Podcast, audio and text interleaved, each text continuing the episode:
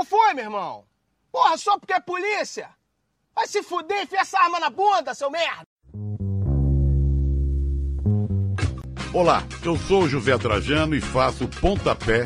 Sabia que aqui na Central 3 você não é um mero ouvinte? Nos ajudando a partir de 14 reais através do Apoia-se. Você se torna membro do Clube Central 3, onde concorre a prêmios exclusivos, além de participar de um grupo de discussão sobre o conteúdo dos nossos podcasts. Acesse apoia.se barra Central 3 e colabore com a mídia livre e independente.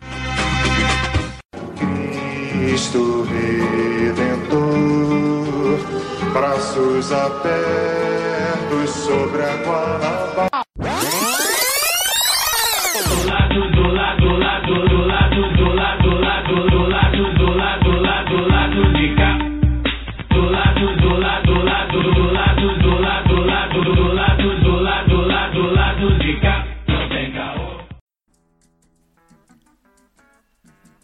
Agora os reclames do lado B estão no formato vinheta para facilitar a nossa vida enquanto gravamos à distância.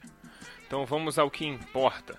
O 20 do lado B do Rio tem 10% de desconto nas compras do site Veste Esquerda. Basta usar o código promocional lado B e você vai ter acesso a 10% de desconto em todas as camisas do site. Acesse vesteesquerda.com.br e compre uma camisa bacana para você ficar em casa. O segundo recado muito importante é participe do financiamento coletivo do lado B do Rio no Padrim. A partir de R$ reais por mês, você colabora com a produção de mais conteúdo nas nossas plataformas. Acesse padrim.com.br barra lado B do Rio e confira as faixas, metas e recompensas. Caso você prefira fazer pelo PicPay, não tem problema porque nós estamos lá também.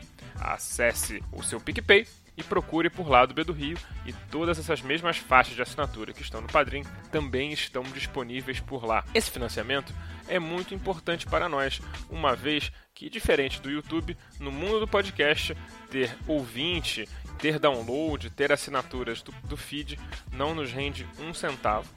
E para ter jornalismo de qualidade, nós precisamos de sua ajuda. Agora vamos para o programa, que é isso que importa. Corta para o Císio! Olá, ouvintes da Central 3. Hoje é quinta-feira, dia 16 de julho de 2020. Meu nome é Alcísio Canete e sejam bem-vindos ao episódio número 157 do Lado B do Rio. Estou aqui no estúdio de Vina Elisete Cardoso, acompanhado dos meus amigos painelistas de sempre. Olá, Caio Belange. Bom momento aos amigos ouvintes, aos amigos panelistas, ao nosso convidado, um convidado especial, né? É, a gente. Quatro anos que a gente completou agora essa semana, e a gente já trouxe aqui pessoas que, de alguma forma, né, estão sempre nas nossas vidas. É, e esse convidado aqui hoje, o Caíto, ele tá na minha quarentena quase todo dia, porque quase todo dia aparece lá a carinha dele em algum dos programas que ele faz. É um cara que é muito talentoso e, ao mesmo tempo, lá no Twitter, lá nas redes sociais, está sempre é, mostrando por que a cultura é tão importante, por que a cultura tem sido massacrada ultimamente. Então vai ser um prazer falar com o Caíto. É, realmente é difícil de segurar o riso quando você vê o Caíto, quando você lembra do Caíto, mas a gente vai falar sério aqui também. É, então, prazer recebê-lo. Quero ter alguns recadinhos para dar, né? Uh, sábado agora, 7 horas, lá no nosso YouTube, a gente vai voltar com a live. É, e a live vai ser com o Vidal Assis. O Vidal Assis é um puta cantor, um compositor também excelente, da nova geração aí de, de, de sambistas, e um cara que é ouvinte nosso, citamos ele aqui recentemente, e a gente vai fazer uma live com ele, um papo, vai bater um papo com ele, conhecê-lo, trocar uma ideia, e ele vai lá dedilhar ali no violão algumas músicas legais também, gente vai contar, contando história e cantando, né? Vai ser uma live musical. Só que o YouTube ele é um pouco criterioso, digamos assim, com lance de direito autoral e tudo mais. Então acho que vai ser uma live bem autoral dele.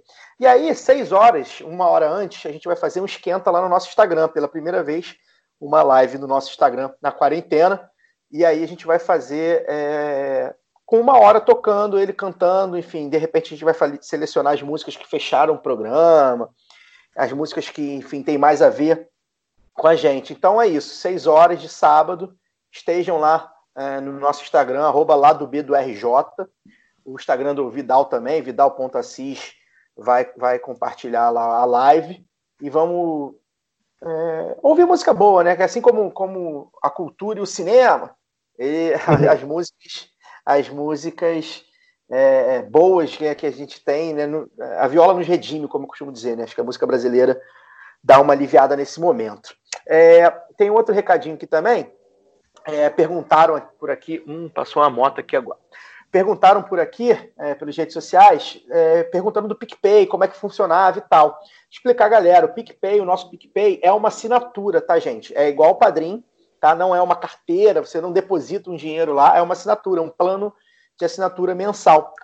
Então, que funciona lá nos mesmos moldes do Padrim, mas obviamente com todas as, as questões do PicPay que eu não conheço muito, mas é, para esclarecer, ou seja, você também vira um, um, um, mensalista do lado B do Rio no PicPay, arroba lado B do Rio, só procurar lá, tá? Vai, vai aparecer uh, plan, os planos de assinatura. É, lembrar três padrinhos que não é, é, fizeram, ou pelo menos não, não, não comunicaram a gente da compra na, na livraria Leonardo da Vinci, né? É, tem até o dia 31 de julho. Julho vai até 31? Vai, né? Tem até o dia 31 de julho, é, até esse mês, né? Para pedir lá a, a, fazer a compra lá com, com 70 reais de vale compras na, na Da Vinci. O Kevin Antunes, o Ricardo Delguercio Bueno e o Vinícius Milanes Couto. Se vocês já fizeram esse, esse, essa compra, avisem a gente, por favor mandei e-mails, olhem o e-mail de vocês, o e-mail de cadastro do Padrim, senão vocês vão perder. Se vocês não fizeram, vocês vão perder. Então, é, seria bem legal vocês é, olharem os e-mails mesmo, né? E por fim, lembrar aqui, é, dia 16 de julho de 2020, eu completo agora quatro meses em quarentena, eu particularmente, sem sair para quase nada, tirando mercado e farmácia. Uh, o Brasil notificou mais de 75 mil mortes, já, já chegou a 76 mil mortes por Covid-19, é, tendo por volta aí de 358 mortes por milhão de habitantes. É, é, esse número significa dizer que cerca de mais ou menos 12% das mortes por Covid no mundo aconteceram no Brasil. Dos 13 milhões de casos confirmados, 2 milhões aconteceram no Brasil. Cerca de 14% também, esses números arredondados. Né? O Brasil é o segundo do mundo é, nos dois quesitos, né, em número de mortos e número de casos confirmados, perdendo apenas para os Estados Unidos. Isso, obviamente, os notificados. É, a pandemia, gente, ainda não acabou. E eu digo isso porque ontem, de, por volta de 11 horas, mais ou menos, pareceu para muita gente que tinha acabado. Eu entendo, mas eu não consegui, é, é, enfim, não consegui a normalidade, voltar à normalidade ainda. E para mim foi muito complicado o dia de ontem. É, a gente vai tocar no assunto, o Caíto também é Flamengo, mas eu queria deixar esse, isso registrado. Toca aí o barco. Olá, Daniel Soares. Bom momento a todas e a todos, direto debaixo das cobertas aqui no glacial inverno carioca, mais uma vez. É 16 de julho, que é, hoje são 70 anos do Maracanazo, né? E ontem teve uma página triste da, da história do Maracanã, eu hoje essa tarde eu desabafei num, cometendo um textão no, no Facebook, depois eu peço para os colegas aí do lado B linkarem na, nas redes sociais do lado B e para os fãs que mantêm o meu Twitter fake também colocar lá. Vamos lá. É, você só tá com frio porque a geleira aí na, no Laranjeiras é muito grande. É, é uma das poucas eu que não derreteu tô... ainda. Eu, eu, moro na encosta aqui, né, no, no pé da, da das pé montanhas da de Laranjeiras. No pé do glaciar. Olá, Fagner Torres. Bom dia, boa tarde, boa noite. É, agradecer mais uma vez a presença de vocês, dos amigos que estão ouvindo o lado B é, em vários lugares do Brasil, do mundo e em qualquer hora. Agradecer a presença do Caíto cara Oba! que cara que faz a gente a gente rir, né, cara, no meio de tanta coisa ruim, ter uma pessoa talentosa e que faz a gente rir é fundamental, né? Tem um papel fundamental. Não sei o que seria da arte, o que seria da gente, o que seria do Brasil se não fosse a arte, né, cara? A arte, ah, tem, nos, a arte tem nos salvado, né? É, quero deixar um recado, o Caio já falou aí, é, dos 2 milhões, né? Hoje, especificamente, nós atingimos 2 milhões, é, 2 milhões de pessoas é, infectadas pela Covid-19, já estamos chegando aí a 77 mil mortos, né? com certeza vai chegar ainda essa, até, até sábado, certamente chega esse número, né? Já que morrer mil pessoas por dia é, é, é a lógica já, né? Já, já estamos acostumados com isso há mais de um mês. Né? E relembrar aqui, né, cara, é, hoje, especificamente nesse dia, né, parece que nada de mais grave está acontecendo no país e que ele, lamentavelmente, preside. Né? O presidente da República hoje, é, enquanto morria, enquanto a gente atingia essas tristes marcas, essas marcas históricas e mundiais, né, que levam o Brasil a ser considerado o segundo é, pior lugar do mundo no, no que tange à questão da Covid-19, a pandemia, o presidente estava hoje à tarde assistindo uma live entre seus amigos Alexandre Gracinha, Luiz Ernesto Hecatombe e Caio Coppola, né? onde certamente estava rolando altas doses de cloroquina e fake news, né? que é o que essa gente mais sabe fazer né? e que, lamentavelmente, diga-se de passagem, nós, há duas semanas atrás, estivemos aqui com o Jamil Chad, que dispensa maiores comentários no que, no que diz respeito a sua, ao seu talento como jornalista, né, sua vocação como jornalista. Na semana passada, nós, nós tivemos aqui com a Ana Mielk, que é também jornalista e militante pela democratização da mídia, um programa que foi uma verdadeira aula para quem estuda sobre o assunto, para quem quer se interessar sobre o assunto.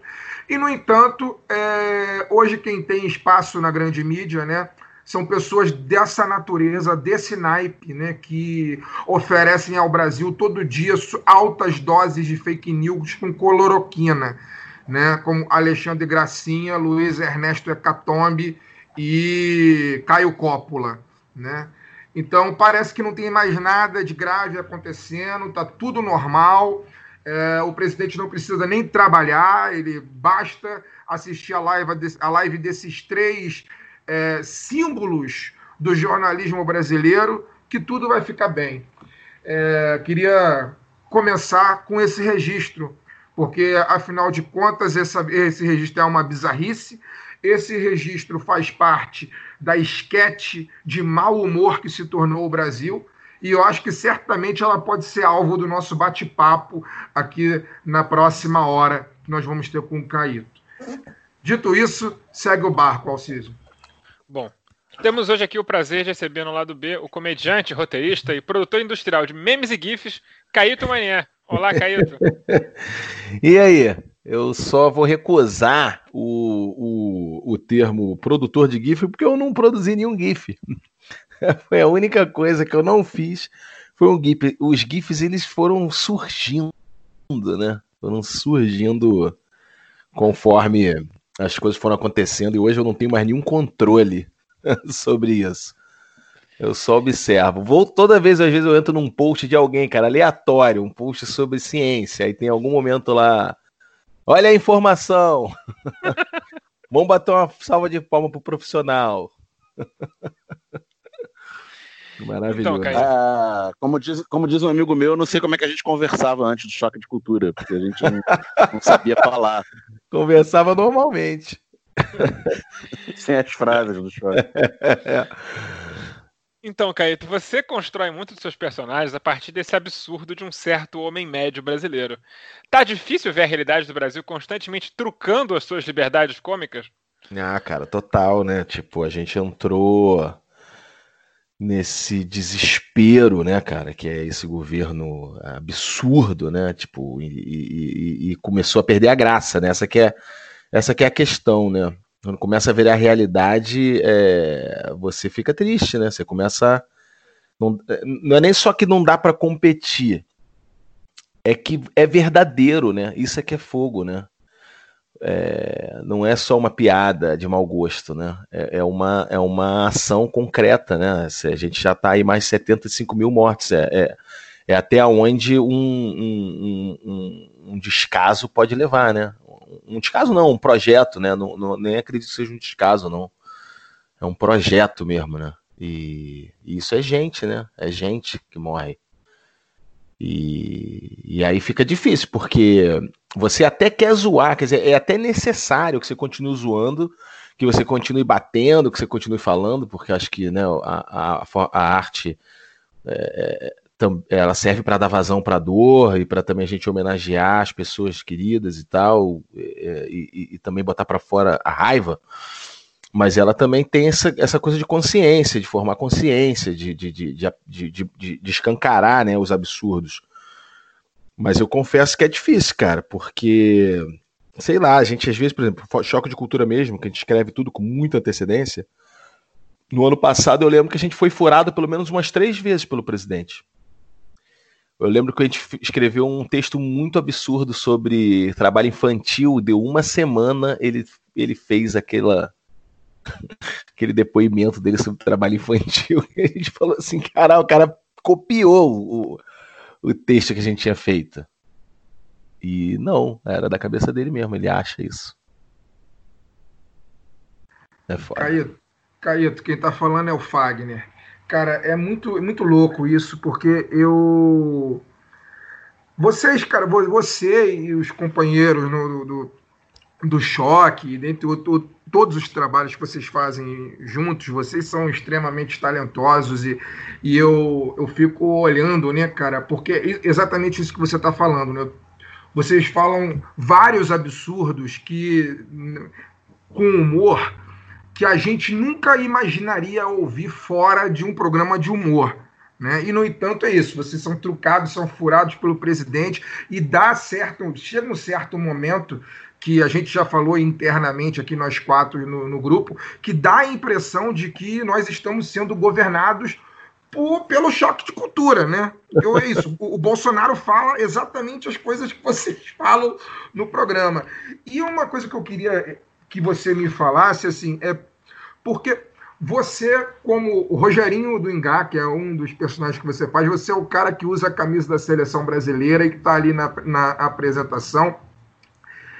E que, assim, de 2015 para cá, cara, não tem. Eu, não, eu desconheço, né? Eu acho que não existe no Brasil nenhuma pessoa que nunca tenha saído de casa e, e dado de cara com o Rogerinho de, do Engar na rua com a camisa da seleção brasileira, assim, capaz de falar os absurdos com aquela certa truculência do personagem, não sei o quê. Eu queria que você falasse sobre isso, assim. Você tem. Como é para você ver que. Não sei se você acha isso, né? Mas se você achar, como que é para você ver que essa personagem que você faz, o Rogerinho do Engar, virou um símbolo do Brasil no exterior, assim. Afinal de contas, né, o que são os manifestantes, por exemplo, pró-governo, que vão para a rua pedir fechamento do Congresso, que vão para a rua é, pedir AI-5, entre outras coisas. O que são essas pessoas se não são milhares de Rogerinhos do Ingá é, na frente do Palácio do Planalto, ou na Avenida Atlântica, ou na Avenida Paulista? Como que você vê isso, cara? Você, você acha que é isso em primeiro lugar? E se você achar, como é para você saber que, na verdade, somos milhares ou milhões de Rogerinho Gingá?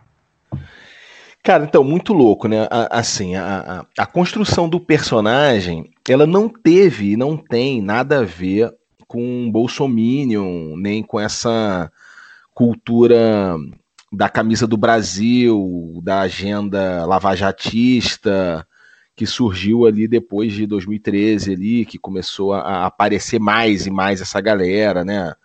Daqueles movimentos é, que se sucederam depois, que eram mais assim dessas coisas de vem pra rua, essas coisas assim. O Rogerinho é, é, é mais antigo, ele nem tinha essa relação, porque em 2010, quando a gente estava fazendo Larica Total, eu e Leandro, a gente, entre uma temporada e outra, o Leandro quis fazer um programa chamado Julinho da Van Talk Show. Porque eu e ele, eu sou de Niterói e ele é de Jacarepaguá. Então a gente tinha uma vida muito parecida. Ele estudava na FRJ, eu estudava na PUC, a gente não se conhecia nessa época de estudante universitário, a gente foi se conhecer depois. Mas a gente passou a vida inteira andando de van, naquele auge das vans ali. Então a gente tinha muito a cultura do transporte alternativo, introjetada, né? Quando ele veio com essa ideia, não sei porquê, não me lembro qual foi a motivação, do Julinho da Van Talk Show, era uma ideia da gente fazer um Manhattan Connection de motoristas de van. Não era nem uma ideia super original, não. Assim, tinha outras, outras, outras iniciativas. Eu lembro que tinha um São Gonçalo Connection, que era uma galera que fazia, que era muito engraçado e tal. Então, mas a gente quis fazer sobre esse, esse universo das vans. E a gente, entre uma temporada e outra, juntamos um, mais dois amigos e fizemos um piloto. Porque a gente também sempre foi muito de fazer. A gente não, a gente fala e, e, e, e troca ideias sobre as coisas, mas a gente também gosta de tá de bobeira, vai lá, pega uma câmera, executa e tal, faz um, uma brincadeira lá, nem tudo dá certo, né? Mas a gente gosta de fazer. Então a gente fez. Mais na frente, o Larica Total tinha acabado, uh, uh, eu já estava querendo fazer outras coisas, minha, minha, vida como roteirista também foi muito intermitente. Eu gostava, eu trabalhava com educação também, então às vezes eu, eu, eu tinha receio de trabalhar com, com roteiro por ser uma tarefa criativa, então eu, eu, não me sentia tão inspirado sempre, sabe, para fazer daquilo uma profissão, ganhar pão. Isso acho que depois amadureceu e aí hoje eu faço isso efetivamente. Mas naquela época eu não queria, então eu, eu fazia idas e vindas. Quando o Larica acabou, eu fiquei meio de bobeira, voltei a trabalhar com os é, da aula. E aí o Furlan, é, que a gente tinha se conhecido num dos episódios do Larica, ele estava na MTV, a MTV acabando, ele quis fazer o último programa do mundo. E ele lembrou desse piloto que eu tinha mostrado para ele há um tempo atrás. Ele conhecia um site que eu tinha chamado Antipropaganda, que eu, que eu colocava tudo que eu escrevia, eu colocava ali.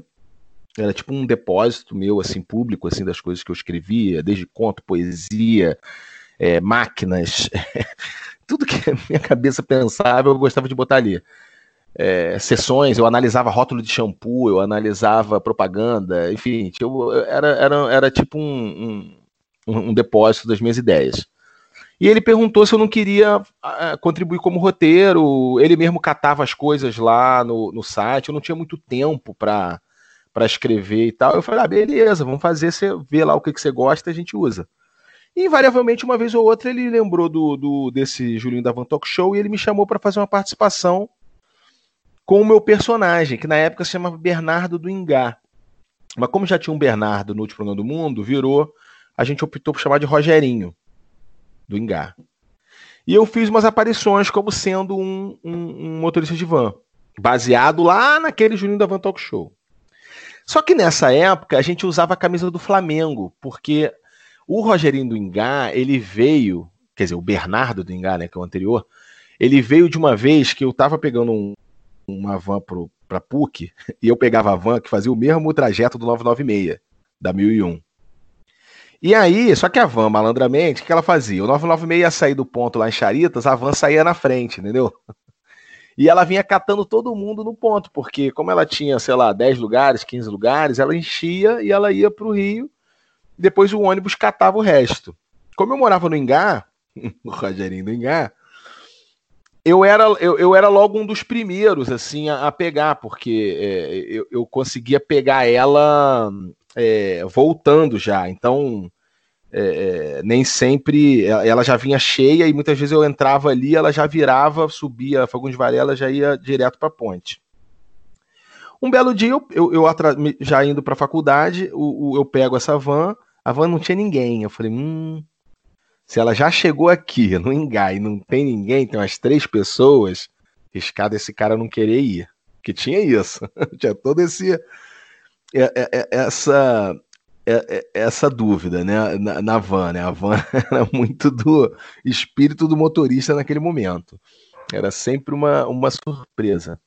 Quando o cara, e dito e feito, quando o cara chegou perto da ponte que não tinha ninguém, como ia ser meio um certo prejuízo pro cara, porque ele ia atravessar a ponte até a Gávea com três pessoas, quatro, o cara parou ali e falou assim: Ó, eu vou voltar pro terminal e eu não vou. E de lá vocês podem pegar um ônibus, uma barca, não sei o quê.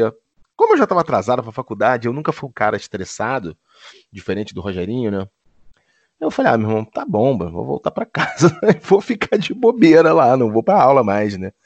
Mas, meu irmão, tinha um cara dentro da van que o cara ficou tão revoltado que o cara foi xingando o maluco da ponte até o da entrada da ponte até o terminal.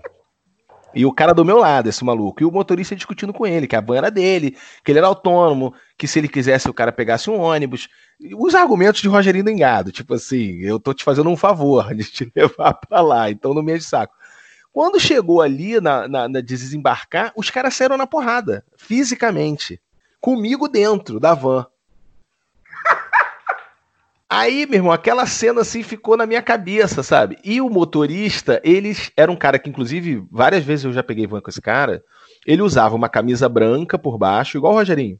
Só que uma camisa do Flamengo por cima, o cara era Flamengo. Então, quando a gente foi pro Timão do Mundo, eu usei essa mesma roupa. Eu peguei uma camisa do Flamengo minha, que eu sou flamenguista também, tirei, eh, botei e botei a camisa branca. Lá na frente, quando a gente foi fazer o choque de cultura, já pro Omelete, a gente achou que como o programa ia ser do Rogerinho, um personagem, e o Omelete era um canal já estabelecido, muito grande, né? Muito maior que a Quase, gigante, assim, com né, toda aquela mídia que eles têm. A gente achou que podia ficar meio clubista. E ia dar um, um sinal meio errado, assim, de, de, ser Flamengo, sabe? Não, era tipo um ruído que a gente achava desnecessário. Conscientemente a gente tirou. E aí eu falei, ah, vamos botar camisa de time, né? Porque é do, é do estereótipo um pouco da, da, da, dessa galera de van, aquele tênis sem meia, a bermuda jeans e, e, a camisa de time, ou de escola de samba, ou de, sabe, uma camisa, ou de, de político, sabe, uma camisa que não é de marca, é uma camisa de, de, de alguma outra coisa, ou que o cara ama, ou que o cara ganhou de alguém. E aí a gente botou a camisa do Brasil. E, eu e a camisa do Brasil que eu tinha era canarinho. Eu tinha uma outra azul e eu tinha uma vermelha também, de dessa de malhar. Então esse ficou o figurino. Mas não foi pensado isso, entendeu?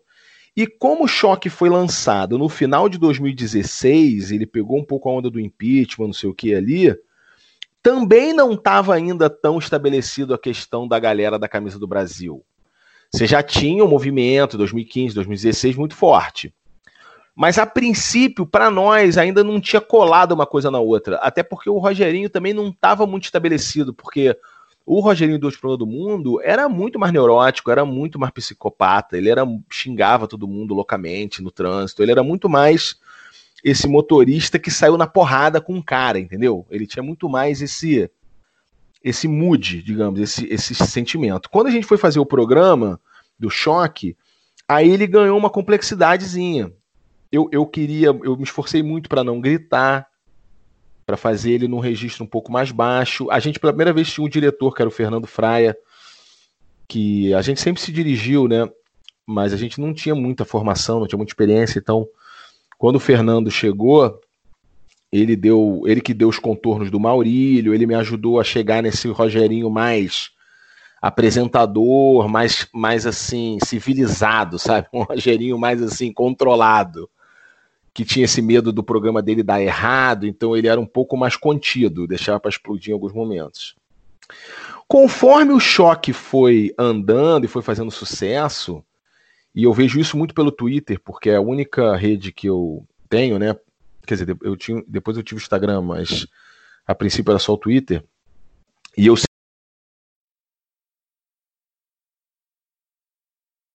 volta e tal a minha timeline era, era uma timeline bem. Eu nunca gostei de bolha, né? É, então a minha timeline sempre foi uma timeline muito diversa. Tinha gente tudo quanto é tipo. Conforme foi entrando na coisa do impeachment, da situação toda da Dilma, de cair, entrar Temer, a situação política foi se polarizando nesse grau é, muito forte e as coisas foram se definindo, e, e, e, enfim, a gente foi caindo nesse buraco que a gente está hoje. A, a, Ali eu, eu notei que sim, o Rogerinho passou a pegar emprestado algumas características dessa galera intransigente, é, burra, é, ignorante, que, que, que, que né, e ao mesmo tempo autoritária pra caramba e tal. Mas eu nunca vi, até porque eu tenho muito apreço pelo personagem, eu nunca vi ele como um bolsonarista. Eu sempre vejo o Rogerinho como um cara meio apolítico até. Ele, ele, ele, ele é contra a política. E nesse caso eu acho até que é uma crítica até mais interessante também. Que é o cara que vê a política como um problema. É, embora a gente não trate disso no choque, né? Isso, isso, a gente tem nossas convicções e muitas vezes os personagens eles, eles dizem coisas que a gente gosta de dizer sobre, sobre o tema, mas, mas ali a gente tenta sempre se fixar no que a gente gosta mesmo, que é falar sobre cinema e, e, e contar a história daqueles personagens que é uma coisa que a TV Quase e eu também gosto muito de fazer, e obviamente sendo integrante da TV Quase, de você aprofundar os personagens que você cria, que é uma coisa que a gente faz naturalmente. A gente não para para fazer uma grande reflexão quem é o Rogerinho, mas a, ou quem é o Maurílio, ou quem é o Renan, ou quem é o Julinho, mas a cada texto que a gente escreve, a gente vai e acrescenta uma camada na história do cara, sacou? Porque a gente acha engraçado, ou porque aquilo vai render uma piada boa, ou porque ah, é divertido imaginar quem é a família de Julinho, e, e é legal a gente, quando tá contando uma piada, a gente deixar escapar um pouco da vida íntima daqueles caras no programa. Então, quase como se fosse algo indesejado ou, ou, ou assim, como é que. É, como se fosse inoportuno, sabe? O cara não deveria ter falado aquilo naquele momento. Então eu acho que o Rogerinho foi construído em cima disso, entendeu? Ele, ele, ele representa mais o cara que é antipolítica, que é, que é agressivo, autoritário, ignorante e que é preconceituoso e tal. E aí eu entendo que ele que ele tenha muitos componentes assim, mas ele também vai esbarrar em muita gente que a gente conhece, cara, que tá do nosso lado de cá também no sentido do autoritarismo, da intransigência, da, da, da, anulação do outro, do inimigo constante, né? Que são todos, acho que esses venenos que explicam um pouco por que, que a gente está nessa situação que a gente está. Então, acho que nesse lugar ele se parece, mas eu volto a dizer, ele é menos complexo politicamente do que a gente gostaria ou do que a gente imagina. Eu acho que a gente consegue usar ele como um, um, bom parâmetro e a gente consegue usar os memes também em muitas situações, porque você consegue, né? Tem, tem que acabar a justiça, é, né, e todas essas coisas, é, preconceito é coisa cigana, essas maluquices. Mas a, é, ele não é. Ele não tem essa profundidade que a gente consegue descobrir nele, entendeu? Eu, eu, eu, eu vejo dessa forma, assim. Ele, ele é menos ele, ele, ele é menos. Com... Quer dizer, não é que é menos complexo, né? Ele é menos dirigido, ele é menos fabricado, ele foi, ele foi menos montado. É, é assim. É, com um pensamento claro, sabe? Ele foi construído a partir de ações e reações a, a, aos textos que a gente escrevia, as situações que a gente colocava aquele personagem para reagir e obviamente na característica do personagem, né? Ele lembra muito, muito meu pai, assim, um determinado lugar que meu pai chega de negação. Lá em casa é muito louco, cara. É... Enfim, eu respondi, né? Eu, eu vou emendando um assunto no outro. Respondeu, respondeu. Jamie, me fez rir bastante aqui em off, aqui, com o microfone fechado e rir algumas vezes aqui na sua fala. Respondi. Caíto, pegando o Daniel falando aqui, pegando. Uhum. Aliás, é, falar que a, a minha companheira veio do Ingá, ela morou no Ingá há muitos anos, a minha sogra é mora lá. Então conheço muito essa história de, da van do, da van Charitas Gávea. Sim, é. Eu também quero e bateu no fundo do coração. É, pegando o gancho aí da, da pergunta, da sua resposta à pergunta do Fagner, né? O, o Rogerinho, que eu acho, eu acho sensacional também desde o último programa do Mundo, que era aquele sketch que seu com, com o Daniel, que é o Rogerinho entendendo entendendo o cachorro da paz do Gabriel Pensador errado, né? Ah. Ele acha que tem que dar porrada nos índios, que é contra as drogas e tal. Então, pegando esse gancho do. Ele não é que ele seja bolsonarista, ele é antipolítica e tal. E essa coisa de entender as coisas errado, ter. É, entra, usar os seus, projetar os seus preconceitos na, na, na realidade e ter uma leitura é, toda própria, é, se, se, se, não acaba isso sendo a base do, do bolsonarismo que a gente vê, né? não necessariamente do bolsonarismo radicalizado e, e militante, mas do cara que está revoltado com tudo, é contra tudo que isso está aí, tudo que, que, que está aí, e, e acaba votando no Bolsonaro porque ele é contra os radares, por exemplo. É, essa é Não, é uma pergunta, é uma parte da pergunta. E a outra é que como é que vocês foram ter a ideia de fazer os quatro motoristas de van falando de cinema e um personagem que parece um pouco mais sofisticado que, o, que, que os outros, que é o Maurílio, né? Que ele entende um pouquinho, mas também até a página 2, e aí ele se perde também, que não deixa de ser um, um estereótipo do brasileiro médio. Não, é maravilhoso. Eu, eu vou de trás para frente, que a última, que é a primeira pergunta que você me fez, é- eu acho a mais complexa também, e ela toca em uma, uma porção de, de fatores, né? É bem possível que eu esqueça qual é ela é, e aí você me lembra quando eu chegar lá. Mas em relação, por exemplo, ao Maurílio, já, né, é, essa coisa da complexidade dele, isso foi o Fernando que trouxe. Por quê? Porque quem, quem, quem pediu pra gente fazer o choque de cultura foi o, o Thiago Romariz do Omelete. Ele é que, que ele trabalhava no Omelete na época, agora ele saiu. Ele, ele era super fã do Falha de Cobertura, então é, ele já conhecia o nosso trabalho pra caramba, ele, ele gostava, né? O Falha de Cobertura é o programa de futebol que eu faço com o Furlan desde 2013, né? E aí o Romariz, isso era 2016, mais ou menos, no começo de 2016, ele no meio de 2016, se não me engano. E aí ele chamou a gente para conversar. E aí a, a, o pedido dele foi: vamos fazer um, um, um de cobertura sobre cinema? Aí a gente falou, pô, vamos. É, é possível o craque Daniel se prostituir a ponto de é, vender a, a alma para fazer um programa de cinema por dinheiro. Ele faria isso. Mas depois a gente ficou pensando e falou: não, vamos, por que não faz um programa novo? E aí resgatou-se a ideia do, do, do Julinho da Van Talk Show, até porque, coincidentemente, é, ou providencialmente, né? Parafraseando o Morpheus de Matrix, né? Que não tem coincidência, tem providência. É, lá atrás, quando a gente fez Choque de Cultura, uma das, o, o Julinho da Van Talk Show, um do, o, o, esse roteiro do piloto, o, uma das coisas que o meu personagem fala é sobre o Homem-Aranha, um filme do Homem-Aranha, e ele comenta um pouco, ele dá uma tangenciada no lance do filme. Eu não sei se isso fez a gente lembrar, não sei, mas eu, eu sei que em algum momento a gente quis pegar aquilo, o Julinho da Van Talk Show, juntar esse personagem do Rogerinho do Engá, que é um personagem que já existia, bem consolidado ali no último programa do mundo, e fazer um programa de cinema com ele. Como eu e Furlan a gente já tinha feito a, a Olimpíada em 2016, era em agosto, estava muito fresca na nossa cabeça a Olimpíada, a gente fez com falha, a gente fazia em Copacabana, né? A Olimpíada foi no Rio, a gente fazia em Copacabana, porque, enfim, a gente podia fazer no estúdio, mas a gente aproveitava e fazia umas externas para aproveitar que a Olimpíada estava sendo feita no Rio, senão poderia ter sido feita em qualquer lugar. E a gente ia para a Arena de Copacabana para fazer umas matérias de rua, assim, umas, uma, uma, umas entradas na rua. E a gente sempre encontrava um cara do mate chamado Marquinhos. A gente conheceu ele indo lá. E que ele, de alguma maneira, achava legal aquilo que a gente estava fazendo. Então, ele sabia que a gente, mal ou bem, toda, na, durante aquelas duas semanas, a gente estava sempre por ali, naquele horário.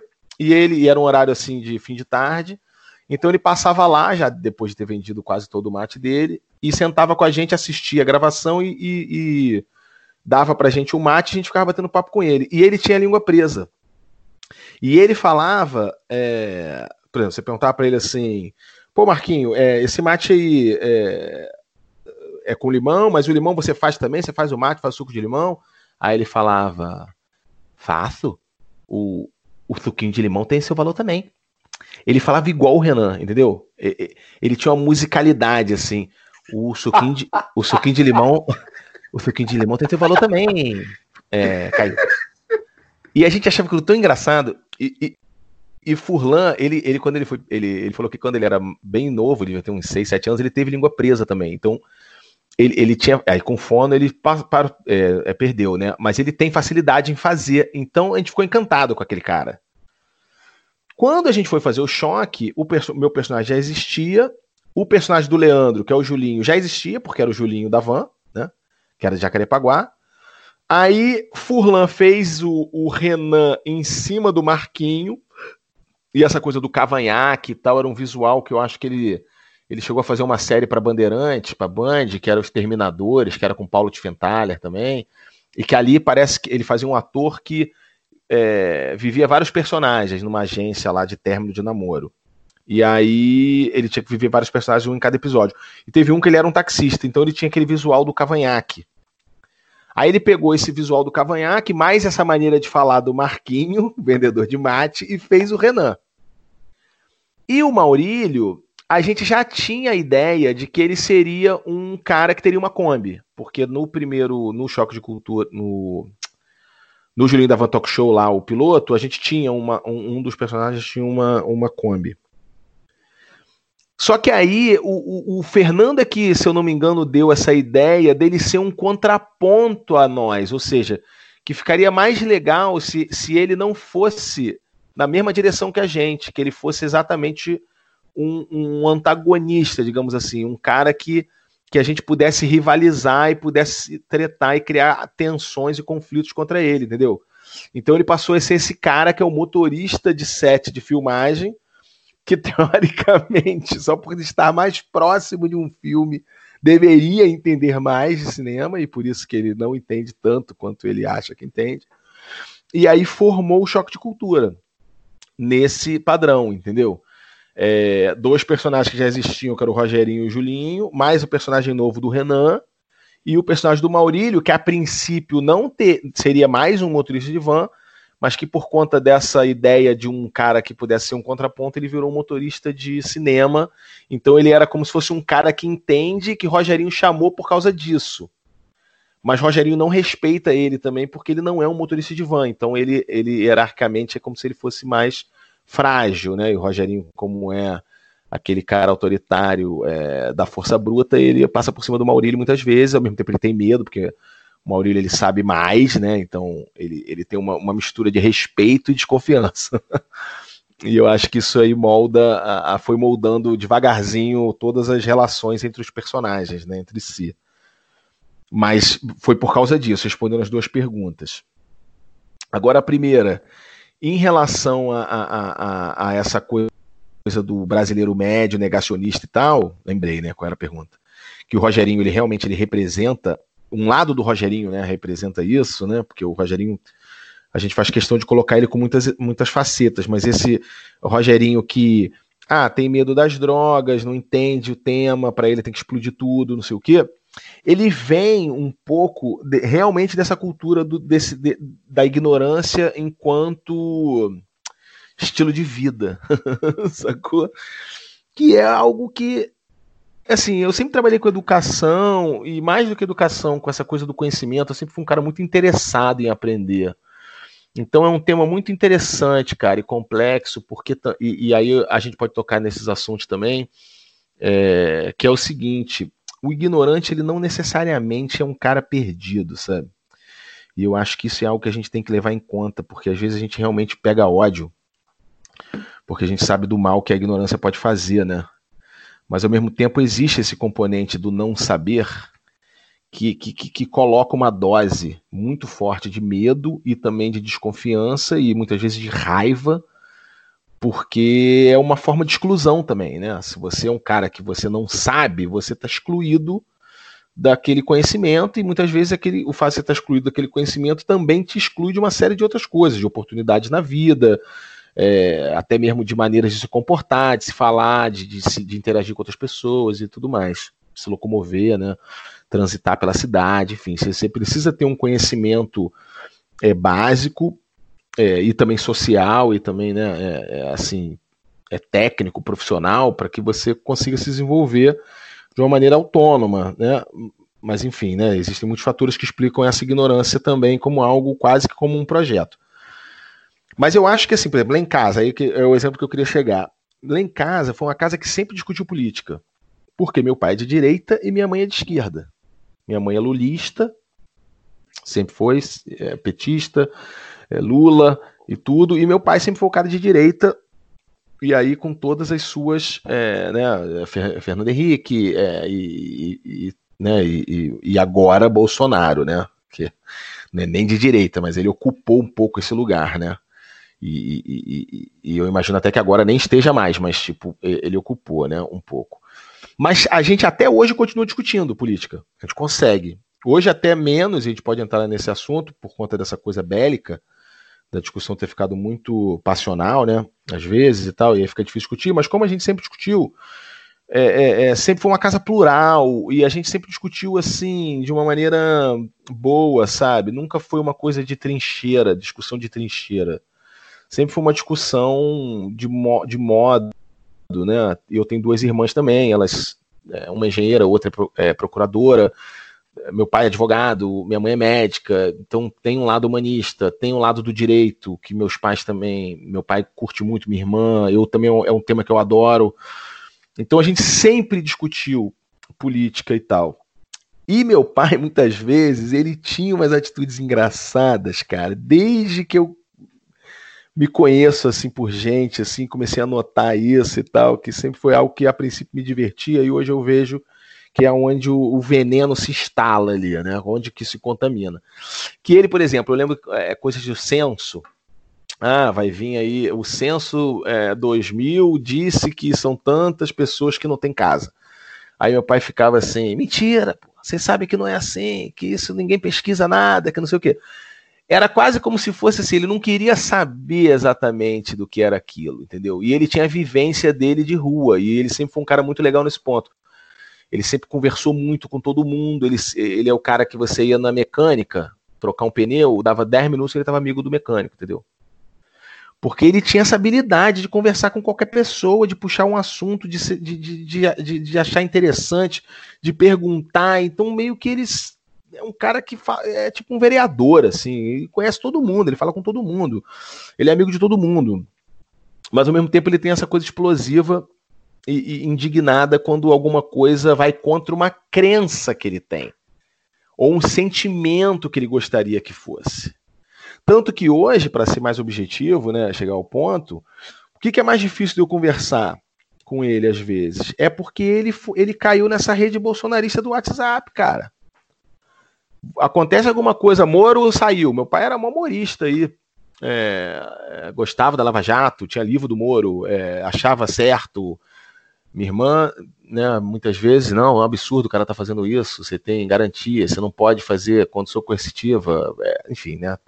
Meu cunhado também, todo mundo discutia muito sobre essa, essa passada de.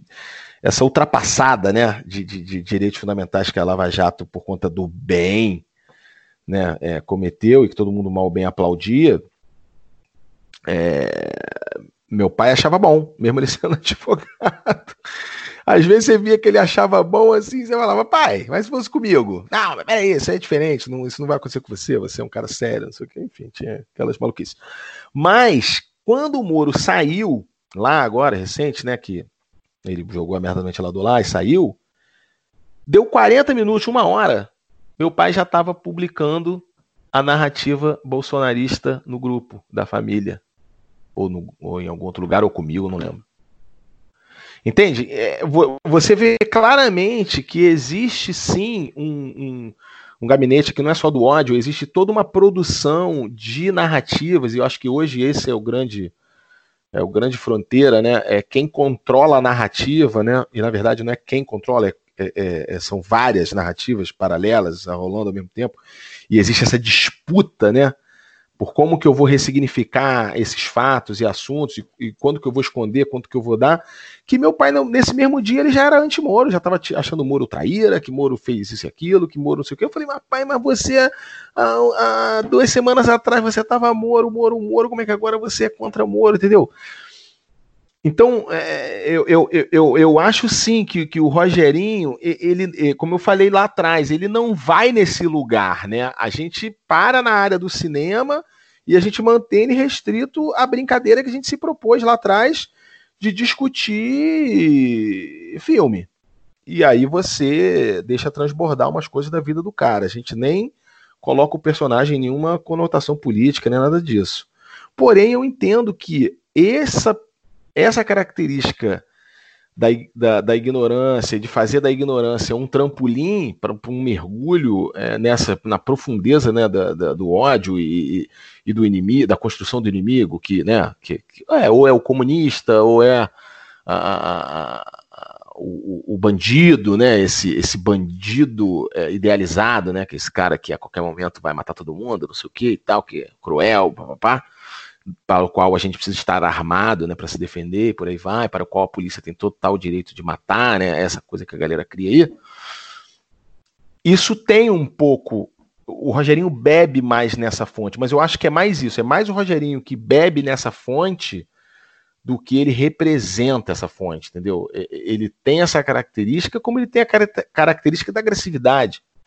Como ele tem a característica também de, de ser um cara doce com, com o filho do Renan e tal, que não tem nada a ver com essa galera, mas que faz parte da, da, da, da personalidade dele, faz dele esse cara complexo, como ele gosta da dança, como ele gostava de Cazuza, e depois do, do Cachimbo da Paz ele achou que as músicas todas eram, eram em relação à droga, e agora ele voltou a gostar de música porque ele conheceu o street dance, quer dizer, ele, ele, ele, tá longe um pouco dessa discussão política, entendeu? Ele, ele, não, ele não tá naquele lugar, ele não é construído naquele lugar. A gente, a gente não, não, não, não faz o choque de cultura para isso.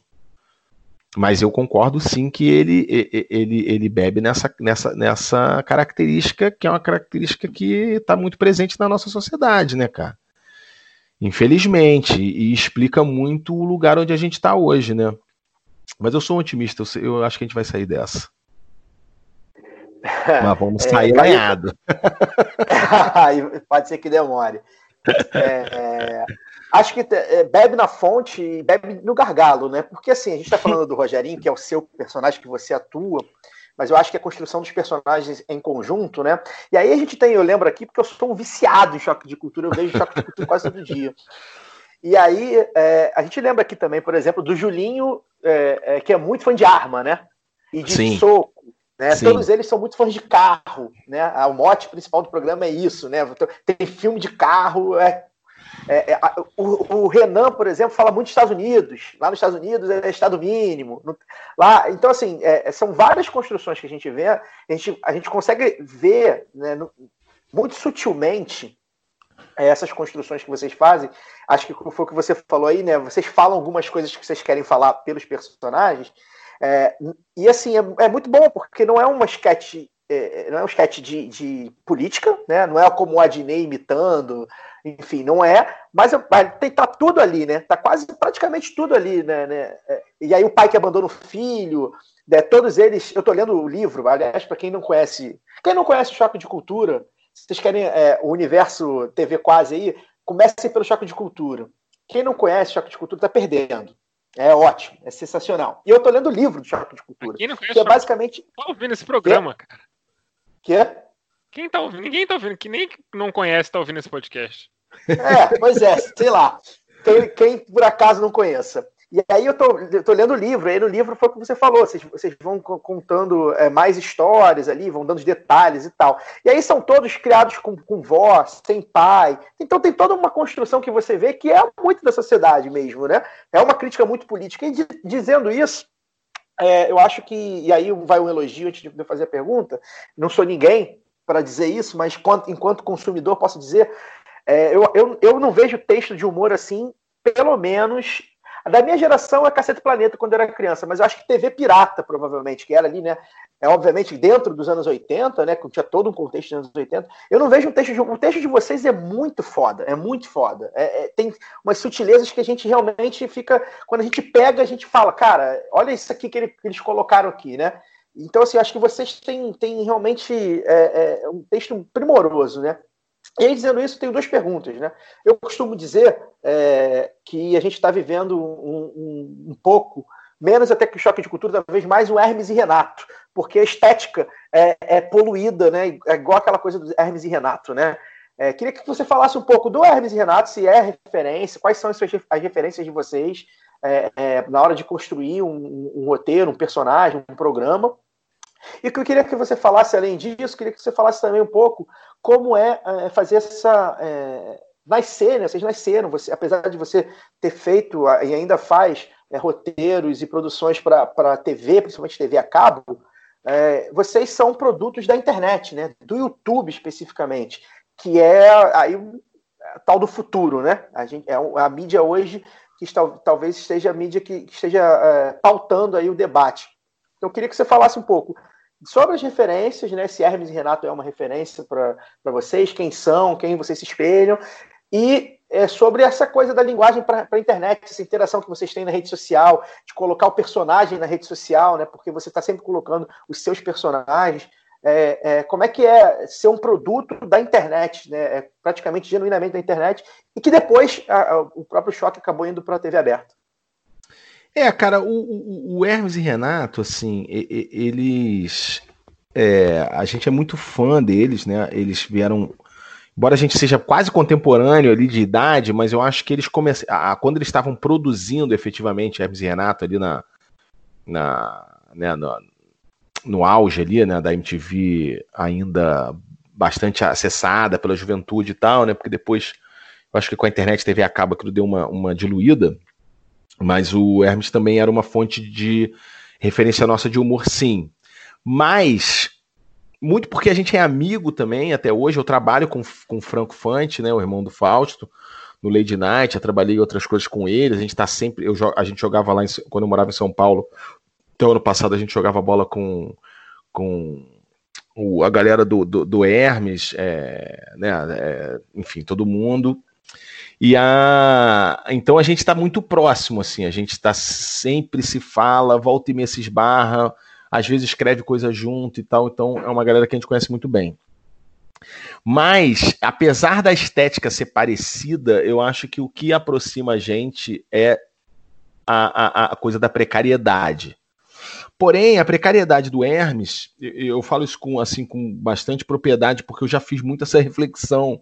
Porque quando o choque começou, existia muito mais essa comparação do que tem hoje com, com, com a obra do Hermes. Mas o Hermes e Renato, a obra deles é muito mais extensa que a nossa TV Quase. É gigantesca. A quantidade de coisas que eles faziam era quase, sei lá, meio que como se fosse programas diários. Os caras têm um, uma quantidade de sketch produzida e de material que é muito maior que a nossa, né? Mas a gente tem muitas características que eles têm também. Essa coisa da paródia de programas de TV, essa coisa da, da, da de você fazer personagens com elementos muito pequenos, né, é, às vezes um, um, detalhe de roupa, né, um, um, um, acessório, alguma coisa assim. Mas a gente, eu acho que a gente tem muitas diferenças também na maneira de fazer. É, eu vejo o choque de cultura, por exemplo, é, é, é e, e o falha de cobertura, né, assim como o Último do Mundo, eles não são necessariamente uma paródia de um programa de TV. Eles são um programa de TV que poderia existir só que com aqueles caras. Então, eles, eles bebem muito mais numa coisa mais naturalista do que na coisa farsesca e, e, e satírica e, e, também alegórica né, do, do, do, Hermes e Renato. Né? O Hermes e Renato, acho que eles, eles bebem muito nessa fonte do humor brasileiro, que é muito da TV Pirata também, que é muito do caceta, que é você botar uma peruca, você botar um, uma, uma gravata e, e aquilo, e você já é o Fernando Henrique Cardoso, você já é o, o, chefe de família, entendeu? Uma coisa atrapalhões, que, que a cadeira é de isopor e tudo bem, porque todo mundo sabe que é de isopor e a piada também é o fato da cadeira ser de isopor. Né, o choque, o, o, último do mundo, a, o falha, eles não são desse jeito. Eles têm uma coisa naturalista. Tanto é que na primeira vez que o choque de cultura apareceu no Omelete, sem aviso nenhum, né, o Omelete simplesmente um belo dia foi lá e publicou o Harry Potter sem Harry Potter, cara, tipo, metade da, da, dos comentários era que porra é essa? Porque os caras não conseguiam entender é, o que, que, era aquilo, entendeu? Não existia alguma coisa que explicasse, olha, isso é um programa de humor. Não tinha nada. Era, é, começou e, e, começou a falar e. E aí, tanto que tem o clássico que era um, um, comentário que é o claramente são atores, que um cara lá comentou assim, claramente são atores. Quer dizer, ou seja, em algum momento ele achou que não era. E em algum momento ele sacou que era e, e ele se sentiu, obviamente, na, na, obrigação, na urgência de avisar todo mundo que Eu, eu queria deixar meu depoimento aqui que o Choque de Cultura estragou para sempre o Animais Fantásticos e Onde Habitam para mim, porque eu só consigo olhar para aquele filme e pensar que é o Harry Potter sem Harry Potter. é, entendeu? Então, assim, eles têm um do, uma dose de realidade. Eu, eu acho até que depois que a gente fez o primeiro choque e a gente foi avançando, o choque ficou um pouco mais pop. Eu não acho ruim, não, tá? Eu gosto até. E eu acho até que isso é um, um dos fatores que ajudou ele a, a se popularizar mais. Porque a gente poderia ter continuado a fazer daquele jeito mais lento, com menos é, punchline nas coisas, sabe? Com, com, com, com mais assim silêncios, mais constrangimento e tal. Ia ser mais difícil, né? Porque você, uma coisa é você fazer a primeira vez, né? Outra coisa é você fazer várias vezes. Então eu acho que ele caminhou para uma coisa mais pop. Mas ainda assim ele, ele, ele bebe numa coisa mais natural mais realista. Dentro do código daquele programa, se o, Roger, se, se, o Julinho ele saca uma arma e dá um tiro em alguém, ele está realmente dando um tiro em alguém. Não é uma arma de brinquedo, claramente de brinquedo, não é. Entendeu? A, a van que, que numa das temporadas a gente fez a gente empurrando a van do, do Renan, né? A, a Towner. É uma Towner mesmo, não é um isopor, sabe? Tipo, então, eu acho que nesse ponto a gente se diferencia bastante do Ernest, né? Mas, por um outro lado, eu acho que a gente tem muitas semelhanças também, né? E, e, e eu acho que eles. Que, que e, e até porque o, o, Pedro Leite, que é um dos roteiristas nossos, um dos mais brilhantes também, ele, é, ele foi da MTV contemporâneo do Hermes. O, o, o próprio Furlan, quando a gente entrou, o Hermes, se eu não me engano, tinha acabado. Não, eles já tinham saído, eles saíram naquela época, eles foram para Record. Mas eu não sei se eles tinham saído e voltado. Mas enfim, é, era, era uma galera que a gente estava sempre em contato. Então, é, tem um pouco assim da referência, mas não, não, não é não é a nossa principal referência. A nossa principal referência são programas de TV por assinatura comunitários locais. Essa é a nossa maior referência de choque de cultura. Que no caso, a nossa maior dentro disso tudo é o Serginho Total, que era um programa que passava no canal 36 da NET em Niterói. Puta da que qual pariu, é durante muito muitos ruim. É anos muito- eu. então, mas da qual durante muitos anos eu trabalhei lá. Eu tinha um programa nessa TV universitária também, que era um programa de música chamado Sonar. E eu edit... como, como eu tinha que pagar o horário, eu não tinha grana para pagar o horário, eu, eu pagava com edição. Eu editava então programas para o canal e, e conseguia passar o meu. E aí nessa de editar, eu tinha muita, eu tinha acesso a umas fitas brutas do Serginho Total. Então algumas eu inclusive eu copiei para mim de tão brilhante que eu achava aquilo. E, e- e eu, post, eu tenho postado no YouTube algumas, algumas coisas no meu canal lá. O, meu canal que eu digo, o canal do já deu uma entrevista falando do lado B para uma TV comunitária nesse nível, né, Alcides? Pô, cara, foi. Tem, tem no YouTube nosso lá, é desse nível. É Ô, desse nível. Caíto, O enquadramento Caíto, errado, desculpa. tudo muito podre. desculpa te interromper, Caíto, mas é só porque eu, eu tô aqui acessando aqui, né, jogando no, no Google, e aí eu fui jogar o Serginho Total, já tinha ouvido falar, vocês já sempre falam dele, né? E aí tem, quando você joga no Google, é, tem uma moção na Alerj para o Serginho Total. Você sabia disso em 2001? Não, mas não me surpreende. É, é o deputado Luiz Gomes. É, ele, ele fez uma moção número 4468 é, de aplausos ao honrado e incansável comunicador Sérgio Roberto Gonçalves do Espírito Santo, carinhosamente conhecido por Serginho Cabeleireiro, produtor e apresentador do programa Serginho Total. Sim, Tá é ele. O Serginho Total, inclusive, a gente tem um grande. A gente, a gente realizou esse sonho, né? Um dos grandes sonhos. A gente gravou com ele, né? A gente gravou com ele o Falha de Cobertura programa, né? e a gente foi. Não, o Falha de Cobertura. E a gente, é, da Copa, se eu não me engano, lá no UOL, a, gente, Ah. a gente fez a Copa do UOL, a Copa agora da Rússia. Um dos episódios é com ele. Inclusive, no episódio que ele cunhou a frase: Tudo é impossível.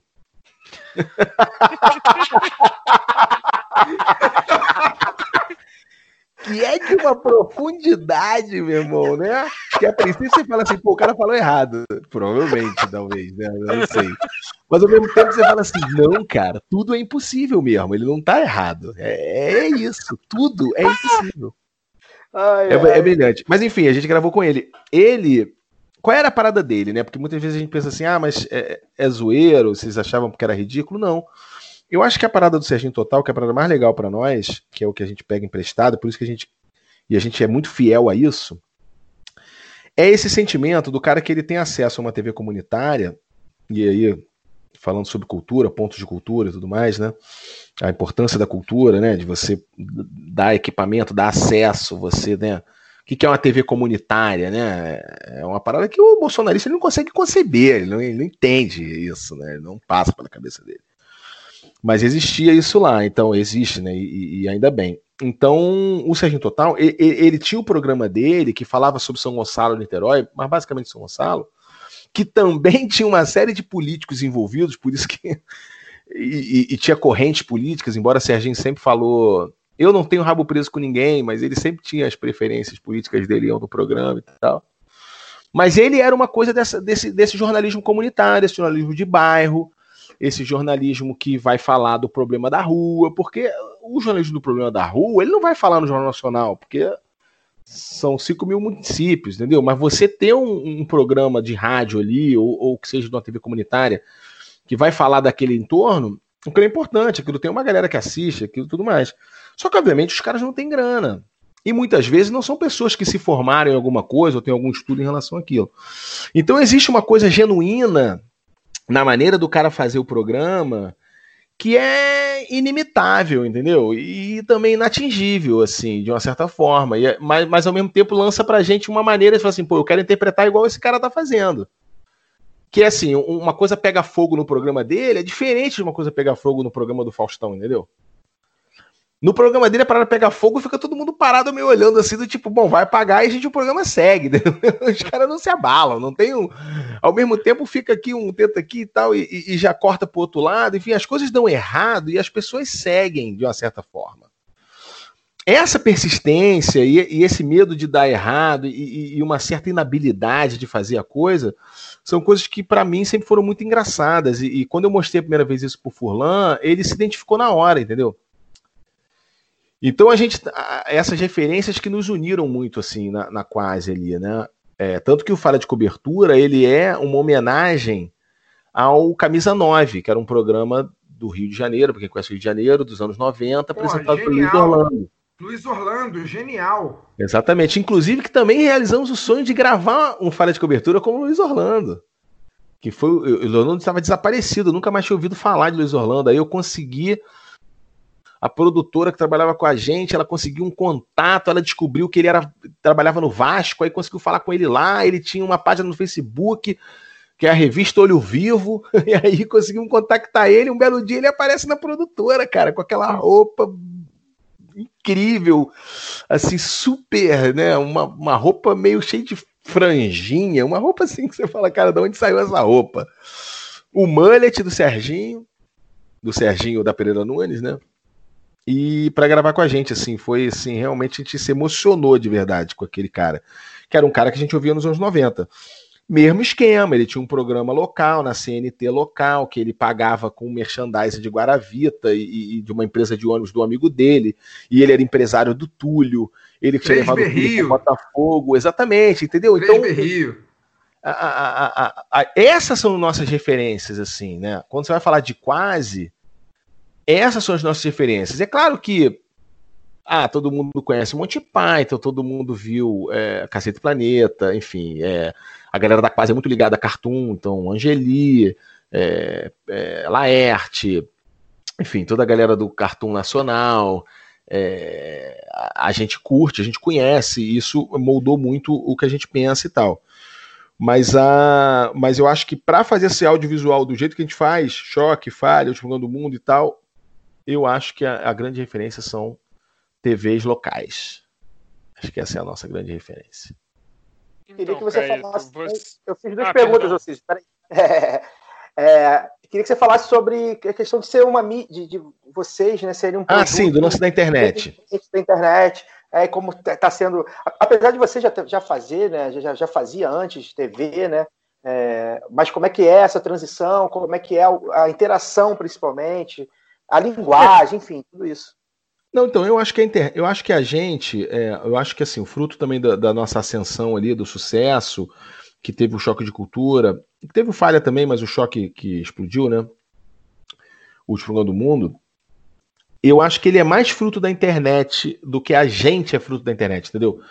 Eu acho que o nosso sucesso tem mais a ver com a maneira como a internet trabalha a questão da, da produção cultural ali, do que propriamente a gente se moldar a maneira de fazer internet. Até porque o choque de cultura ele é diferente daquilo que se fazia de humor na internet, né? Ele não é, ele não é sketch tipo Porta dos Fundos, né? Que tem uma sketch é, bem produzida, é, é, cotidiana, mas com, com, com comédias de situação, né? Ou seja, onde a situação é que é engraçada, não necessariamente aquele personagem é engraçado.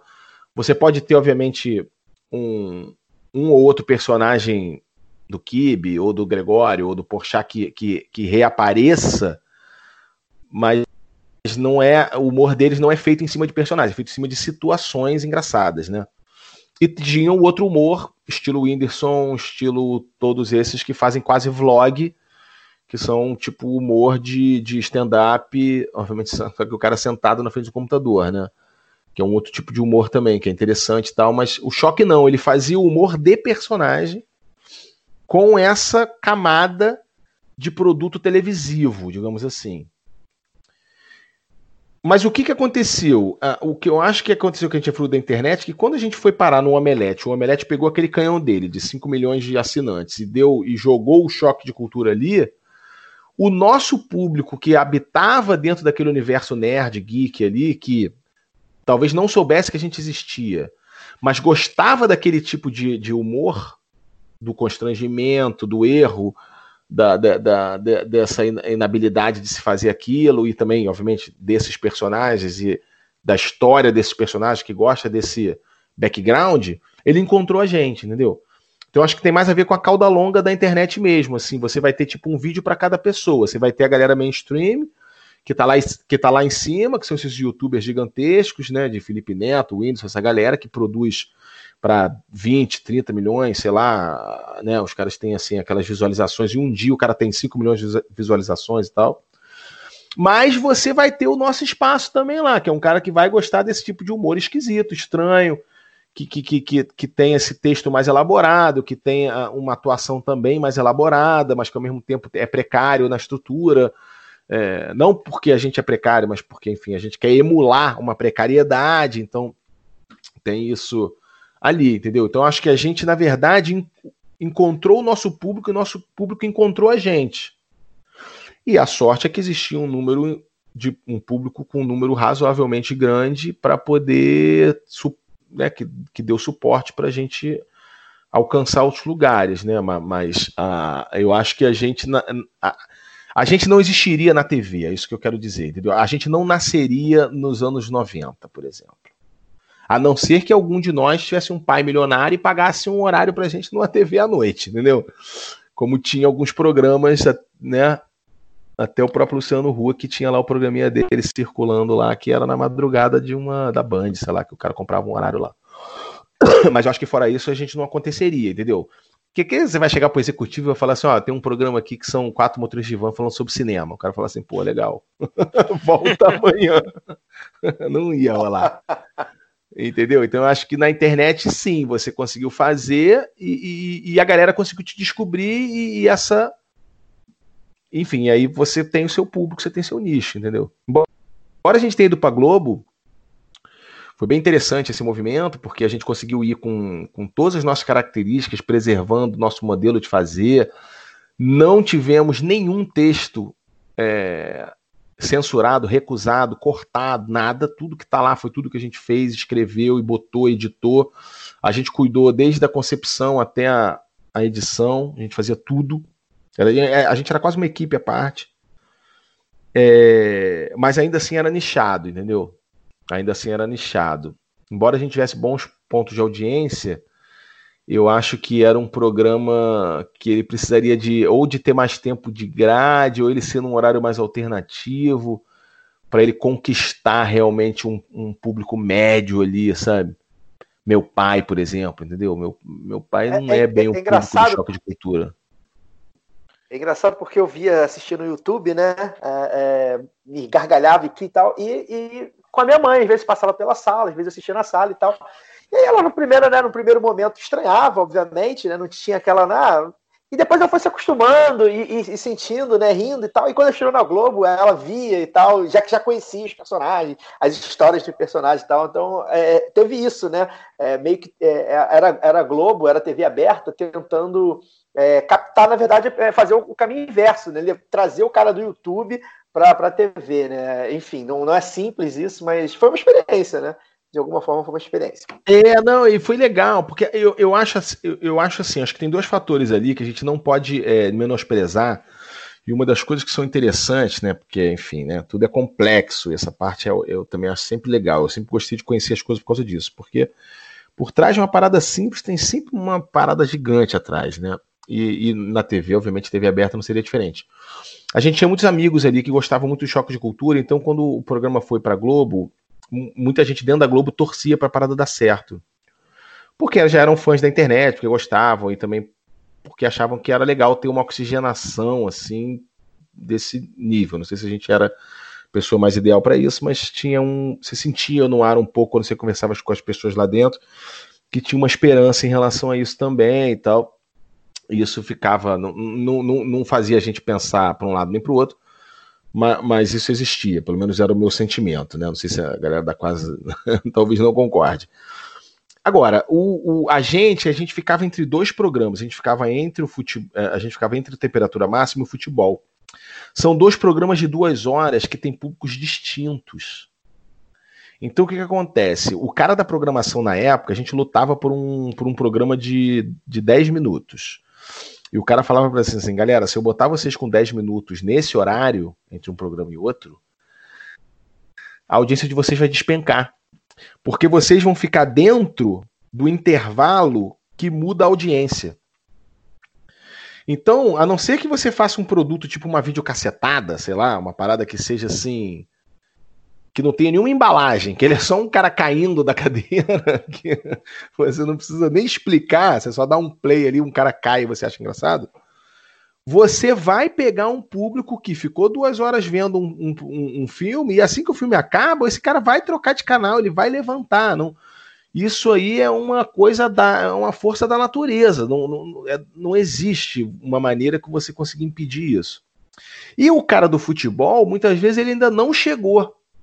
Então o que, que acontecia? Mesmo, mesmo sem choque de cultura, a, a o temperatura máxima terminava com 14 pontos, digamos assim. Quando começa o futebol, o futebol cai para 12, 10, 8. Aí depois, quando chega nos 15 minutos ali do primeiro tempo, ele já está com 20. Daqui a pouco, quando chega na metade do primeiro tempo, ele já está com 30. Sei lá, 25, não sei exatamente quais são os valores. Mas ele tem essa troca, sabe? Então, o que, que o cara dizia? Vocês têm que fazer um programa pequeno para caber aqui, porque vocês pegam a menor queda. Ou seja, na média, você fica com uma média de, de, de, pontos alta. Se eu deixo vocês muito grandes, vocês vão pegar com 14, vão me devolver com 8. Mas só que vocês vão absorver essa queda toda para dentro de vocês. Se vocês fazem um programa com 5, o futebol absorve essa queda, mas depois ele recupera. Aí o futebol fica com a média lá em cima, vocês ficam com a média boa e a temperatura máxima já tem a média dela histórica lá, que dava lá 12, 13 pontos, não sei o quê.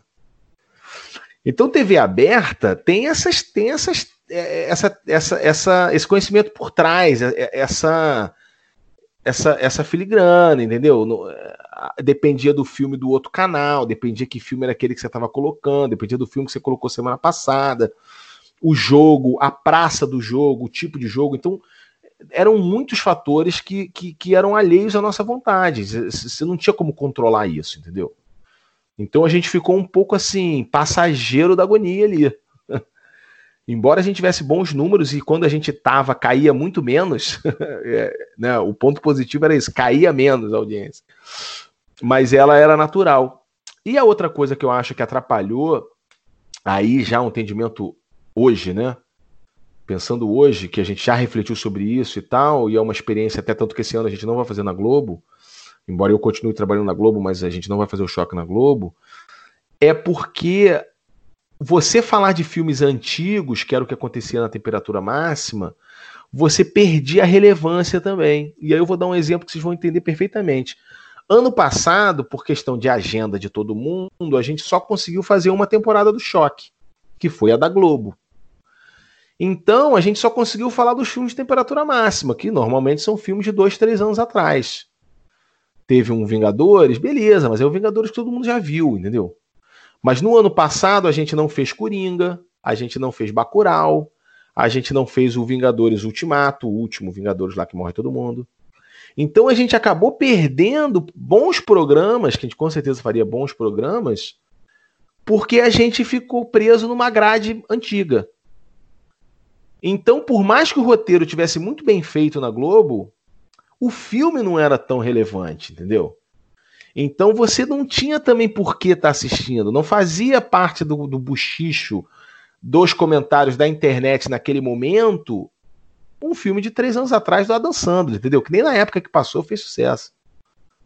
Então, por conta disso, eu acho que a gente eh, decidiu voltar a fazer como a gente vai fazer esse ano de volta às origens fazer de novo na internet. A única diferença é que o cinema acabou por causa da pandemia, não vai ter cinema esse ano. Então a gente vai ter que esperar o ano que vem. Mas a gente, aí a gente obviamente vai fazer sobre um. A gente está planejando uma temporada de filmes, é, fazendo um acordo com uma TV a cabo, que tem um catálogo de filmes grande, né? E aí a gente, eu não, não vou poder revelar aqui, mas sei lá, dentro de uma semana, duas, vocês, vocês vão saber. Mas mais por conta disso, da pandemia, e como não tem lançamento, a gente não vai fazer. Mas a Mas ideia é voltar com cinema, choque vocês podem fazer 2019, então. Não, a gente vai fazer, por exemplo, o Bacurau, eu te garanto que é um que a gente vai fazer.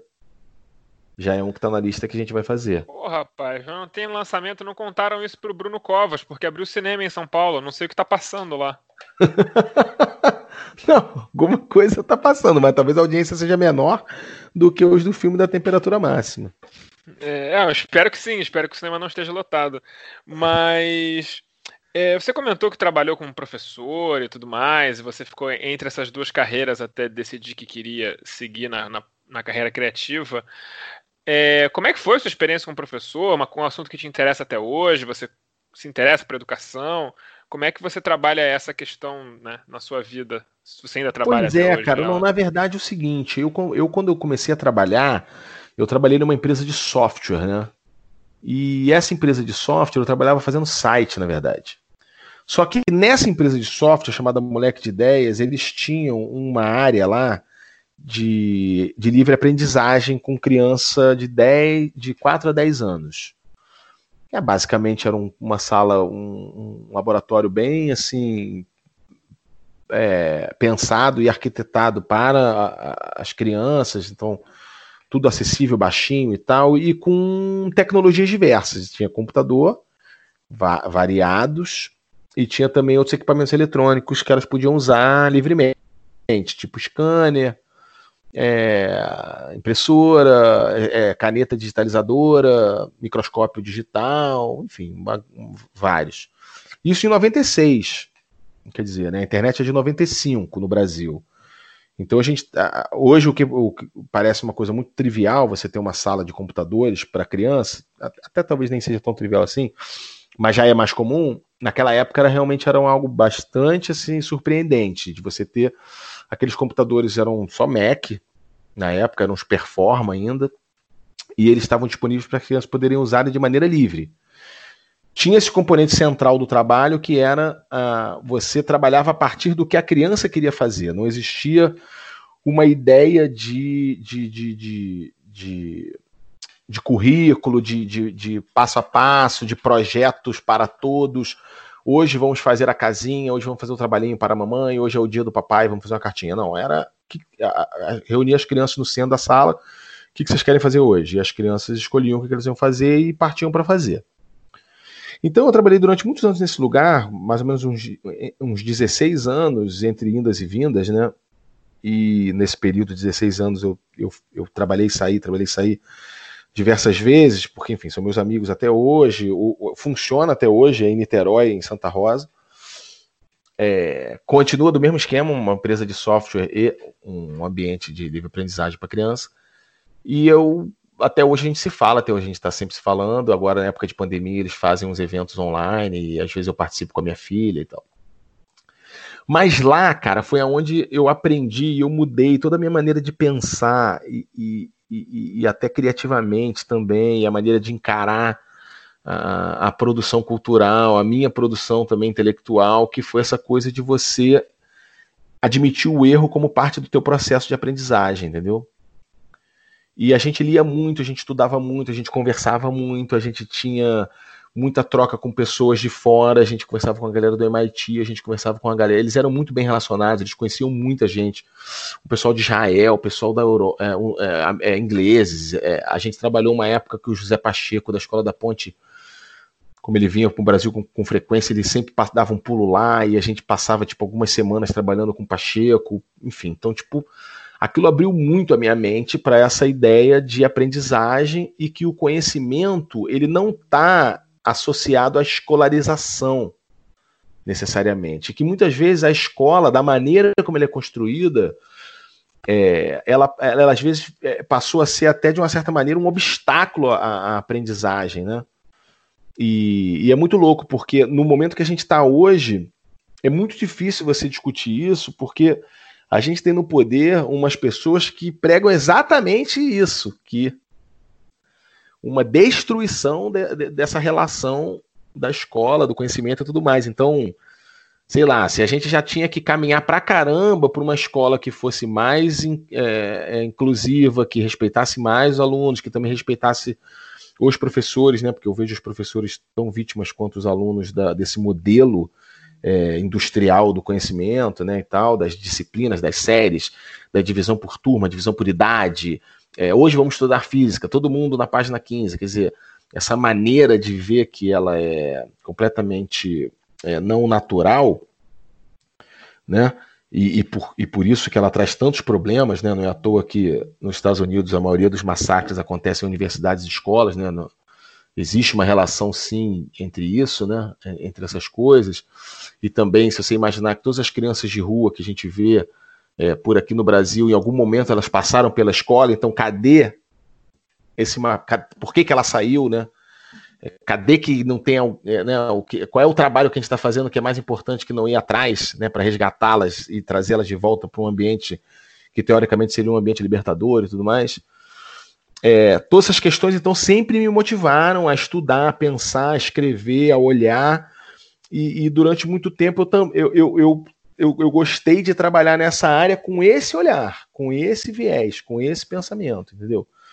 E também quando eu fui fazer coisas do de, é, de escrever, de produtos né, de TV e tudo mais, isso, essa filosofia do erro é o pai do acerto, de você fazer primeiro, mostrar e aperfeiçoar, você não ter medo de, de, de, de, de inventar, de você ser autodidata, proativo.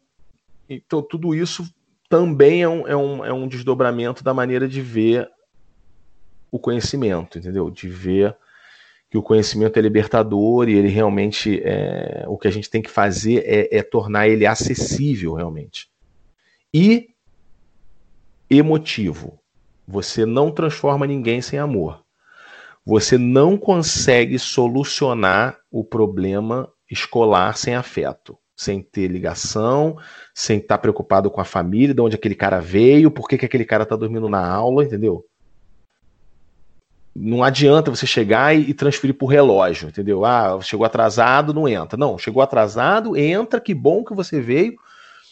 Perdeu aqui, mas eu te ajudo aqui, vamos entender por que, que isso está acontecendo, não sei o quê. Eu trabalhei no nave ali na Tijuca uh, durante um tempo, tinha uns caras que moravam em Santa Cruz, cara. Como é que o cara vai chegar às 7 horas da manhã na Tijuca? O cara mora em Santa Cruz, o cara leva 3 horas de ônibus.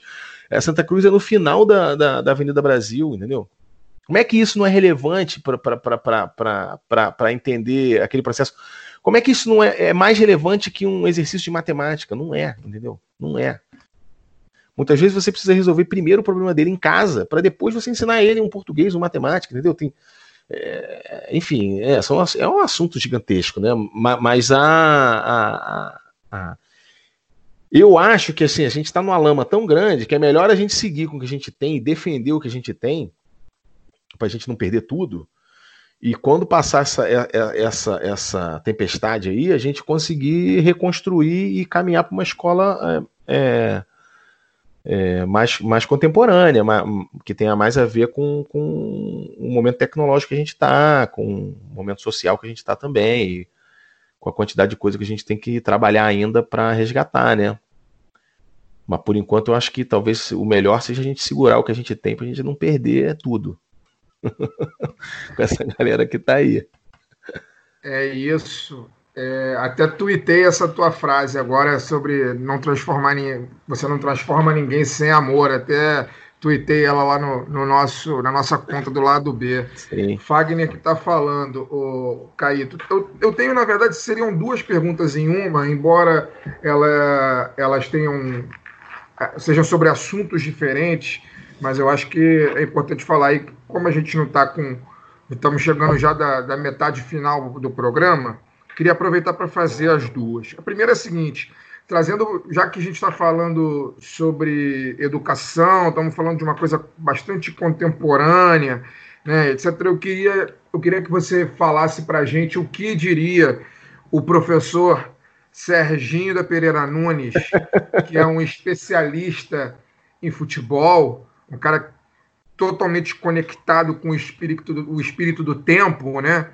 É, o que, que ele diria sobre o retorno do futebol no momento em que a pandemia ela só está aumentando, né? A, a gente, aqui no Rio de Janeiro especificamente, aparentemente, estamos num momento de queda do número de casos, mas isso, é, isso muda de um dia para o outro.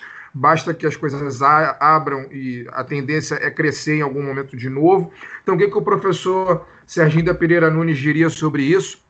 E o segundo que eu queria que você comentasse é sobre uma notícia que saiu essa semana do Facebook que ameaçou remover a página de humor do sensacionalista, né? Porque disse que é uma página que de, difunde fake news, quando na verdade todo mundo sabe que é uma página de humor, né? E mesmo assim, né? Como assim como o choque de cultura que compete com a realidade, porque nada do que sai no sensacionalista é impossível de sair no jornal O Globo hoje, né? Tamanhos absurdos que a gente está vivendo. É, na minha visão, isso é uma censura já ao humor, né? Todo mundo sabe que é uma página de humor. Então, eu queria que você falasse sobre esses dois assuntos. O professor Serginho Pereira Nunes comentando o retorno do futebol e sobre censura, especificamente. É, cara, eu acho que assim, Serginho ele falaria o clássico dele, doideira! Né? Acho que ele falaria isso, né? Porque eu acho uma loucura. Eu acho muito louco, cara. Eu, essa parada do futebol também, eu, eu sou um amante do futebol, eu sempre fui muito a estádio. E, e, mais uma vez lá em casa, essa coisa engraçada do Fla-Flu, porque minha mãe é Flamengo, meu pai é Fluminense. E, mas, meu, mas, mas meu avô era Vasco, é, meus melhores amigos botafoguenses. E, então, assim, a minha formação como, como torcedor de futebol sempre foi muito variada. Eu gostava muito mais do esporte do que propriamente do, de um clube em si, embora eu seja Flamengo pra caramba, assim, tipo, de torcer, chorar, é, ficar chateado, é, enfim, tudo que um torcedor clássico tem, eu tenho também. Mas eu sempre gostei muito de ver o, time, o Fluminense com meu pai, eu sempre gostei muito de ver o Vasco com meu avô, foi inclusive com quem eu aprendi a.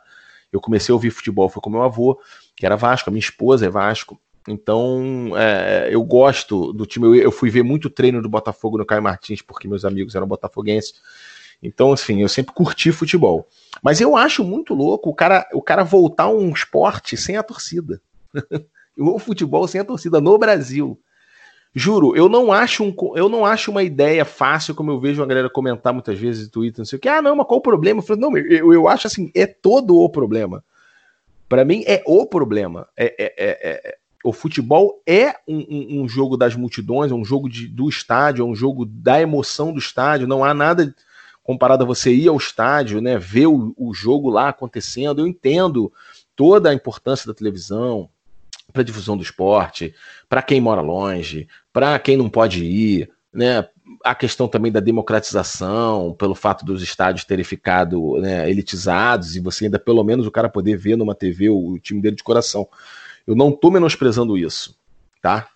Mas e o esporte, e a torcida, e. Né, como é que você comemora um, um título desse essa semana, por exemplo? Eu não consigo. Não faz sentido. Com 70 mil pessoas morrendo, eu estou comemorando um campeonato carioca. Por quê? Entende? Tipo, é, é, eu entendo a questão econômica, eu entendo tudo isso. Não, não é, como eu falei, não vamos entrar aqui na, nessa interdição do debate também de que é A ou B. É o C, ou D, ou só tem 880. Não é isso. Mas, ao mesmo tempo, muitas vezes as pessoas também usam disso para poder empurrar a parada goela abaixo, como fizeram com essa MP aí, escandalosa, entendeu? Que criou uma porrada de problema jurídico também, porque o cara também não pensa. Ele chega e fala assim: ah, não, eu vou fazer porque vai me beneficiar. Não vai! Não vai, porque é um, é um objeto mal feito, às pressas, sem conversa, sem diálogo. Não funciona. Você perde dinheiro dessa forma. O patrocinador não entra, você não faz um bom negócio, fica uma insegurança jurídica danada, você prejudica o pequeno. Quer dizer, você, você, só, você só atrapalha. Porque, sei lá, porque tá desesperado para voltar? Será que tá realmente desesperado para voltar? Será que não pode esperar mais dois, três meses, né? Eu fico, eu fico abismado. É, como é que é, o, o cara vai lá e testa, testa a equipe, aí tem dois caras com Covid, vão pro campo. Não, mas ele tá com Covid. Não é uma doença fácil, não é uma doença simples. Por sorte, para boa parte das pessoas, o cara consegue se livrar. Mas e se a loteria cair em cima dele lá, como caiu pro massagista do Flamengo lá, o cara faleceu? E aí? E tudo bem, entendeu? Porque é diferente de você ter um acidente, né? De trabalho, aquele trágico acidente da Chapecoense lá, quer dizer, é uma coisa imprevisível, você não, não tem como saber. Outra coisa é uma coisa que tem é, é, começo, meio e fim, tem estudo, tem projeção, tem, tem, tem, tem é é, é, é, uma linha, entendeu? Você tem os números na tua frente, o cara simplesmente liga um foda-se para isso. E quer que você aceite, entendeu? E vibre, não vai vibrar. Não vai funcionar. Tá todo mundo vendo que a parada tá. É, é, é melancólico. É, broxante, né? Não seria muito melhor esperar? Não seria melhor é, a gente até poderia estar tá fazendo jogos, por exemplo, beneficentes, sei lá, arrecadando, como eu sei que tem algumas iniciativas de arrecadou X, arrecadou aquilo, mas a gente sabe que o interesse é passar por cima, né? É, você vê que a parada é, é seguir adiante, independente do que está acontecendo, entendeu? Mas, mas, como o futebol ele não é ligado a, a, a, ao povo, à sua cidade, entendeu? Quantos flamenguistas desses 77 mil aí morreram aí? Quantos eram flamenguistas, entendeu? Então, assim, bicho, é, é triste. É, essa, essa é a, a minha. A minha. Vou dizer, meu, meu desabafo aqui em relação a esse, essa volta precoce, completamente inoportuna do campeonato carioca. Assim, eu achei. Fiquei enojado com isso tudo. E sobre censura? Então, cara, essa questão é uma questão também interessante, assim, porque, é, falando bem amplamente, né? Eu também sou a favor da liberdade de expressão. Né? Acho muito difícil alguém que não seja. Porém, a liberdade de expressão, ela tem também o componente da responsabilidade, né? De você ser responsável por aquilo que você fala. E eu não caio nessa de, de, de, de, de é, crime ser opinião, entendeu? Crime não é opinião. Crime é crime. Você ser racista não é uma opinião sua, é um crime. Entendeu? Isso não é, um, ah, é a minha liberdade de expressão. Não, não é. Efetivamente, ninguém vai ficar na tua cabeça é, é te vigiando 100% do tempo para ver se você vai dar um soco na cara de alguém. Mas se você der um soco na cara de alguém, você vai sim ser responsabilizado por isso. Então, assim, eu, eu acho que você não tem que ter essa a censura prévia, não tem que ter. Mas uma vez identificado um, um discurso de ódio, é responsabilizar na hora. E penalizar e, e, e, e, vir em cima. Tipo assim, ah, mas eu quero é, dizer o que eu quiser. Não, não quer. Olha aí o casal lá que foi dizer o que quis lá pro cara da fiscalização lá, da, da lei seca, da lei seca não, do, dos bares, né? Da flexibilização agora há pouco tempo. Da, ah, sou engenheiro melhor que você, não sei o quê. Foi demitida. Então, assim, tem, tem, as pessoas têm que entender que não, você não pode dizer o que você quiser, você vive numa sociedade, você tem outras pessoas, entendeu? Assim como o cara não pode se negar a usar uma máscara, entendeu? Ah, mas o problema não sou eu. Não, mas é, é pelos outros, entendeu? Você vive em sociedade. Esse tipo de entendimento você tem que ter. Mesma coisa para você falar. Não adianta o cara chegar e falar o que ele quer. Não vai falar. Né? Eu lembro de uma coisa assim, ah, mas não pode então fazer piada de preto, por exemplo? Pode. O Paulo Vieira mesmo, que é nosso amigo lá do Fora de Hora, meu parceiro, um gênio, ele recentemente, num Zorra Total, ele fez uma piada do privilégio é, negro, né? De como ele entrava numa loja e tinha um segurança para fazer a compra com ele, para dar segurança para ele. De como quando ele entrava no lugar, as pessoas se afastavam para ele poder sentar. Quer dizer, você consegue fazer uma piada batendo no lugar certo, demonstrando que aquilo ali é preconceituoso. É, ou seja, você não tem, não existe essa coisa do limite, ah, não pode fazer. Não, não pode fazer. Agora, não, não tente é, é, é, é camuflar teu preconceito como piada, bicho. Não vai colar, sacou? E por um outro lado também, para de ficar reclamando que as pessoas tretaram com teu material, tu não é comediante. O cara ficou puto, porra. Qual o problema? Porque tem isso também, o cara fala um negócio lá, maldito, ou de um jeito ruim, ou que ofendeu alguém, aí, aí a pessoa responde, o cara fala, ah, hoje eu não posso falar nada. Não, você pode, mas isso que você falou afetou o cara lá. Ele ficou puto, tá respondendo a você, porra. Normal, com a vida que segue. Entendeu? Às vezes, muitas vezes, o mimimi é exatamente dessa galera que não quer ouvir, que não quer entender, que não quer olhar o outro, entendeu? Esse cara é o cara que fica reclamando do mimimi, mas no fundo é ele, entendeu? É ele que é o mimizento. É ele que acha que ele pode fazer o que ele quiser. Não pode, cara. Não pode. Não pode falar determinadas coisas porque é crime dizer determinadas coisas. Inclusive, você não deveria sequer ter esse tipo de pensamento, entendeu? Mostra que você está em outro século, entendeu? Não... Você tem que se reciclar urgentemente. Porque, enfim, pessoas morrem é... por causa é. disso. Né? Essa é a questão. Não é, não é uma ofensa. Mata, meu irmão. Né? É...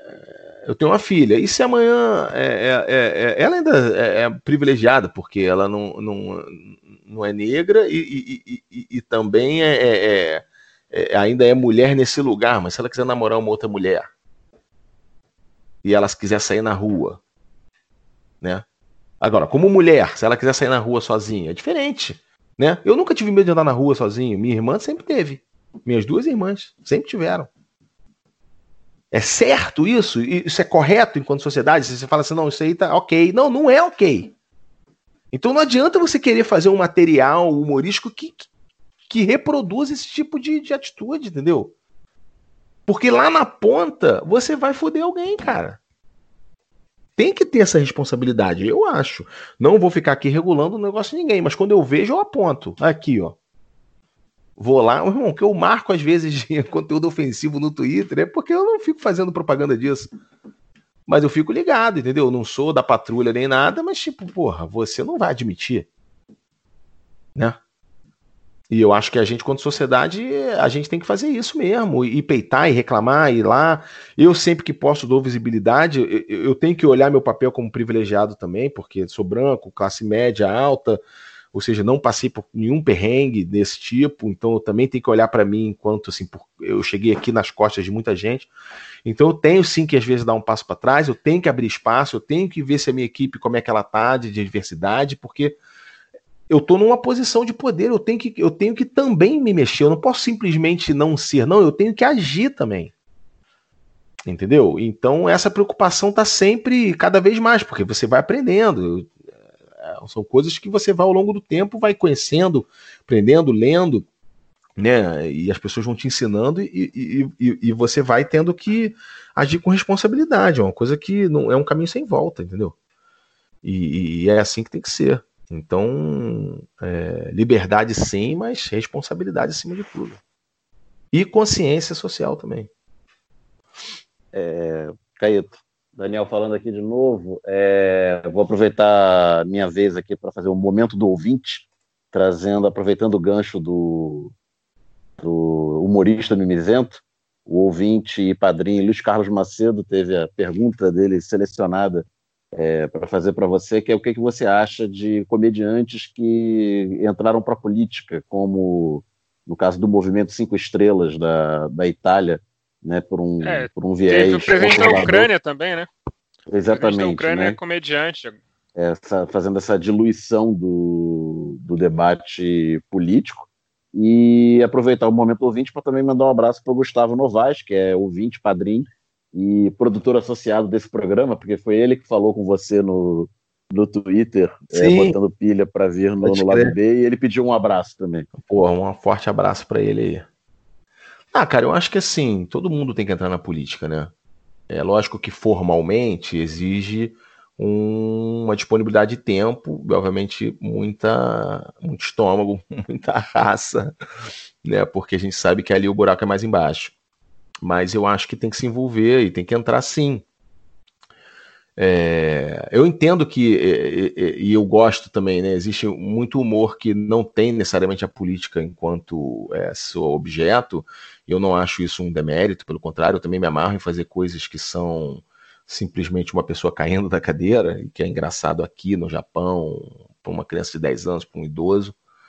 Eu gosto também disso, mas também não me oponho a. Quer dizer, não me oponho, né? nem, não existiria nem esse direito né, de se opor a isso, mas não é o que eu também vejo com maus olhos, sabe? Tipo, eu acho ruim é quando você cola com uma. Quer dizer, ruim para mim, tá? Eu, eu não faria isso, mas eu entendo que, que, sei lá, quando alguém faz, sei lá, provavelmente deve ter seus motivos, mas eu não colaria, por exemplo, o meu trabalho artístico-humorístico numa sigla, ou num partido, ou num político específico, sabe? Porque é, você perde o controle daquilo que você faz e você acaba agregando, às vezes positivamente, às vezes negativamente, é, as características daquilo da, para qual você se associou.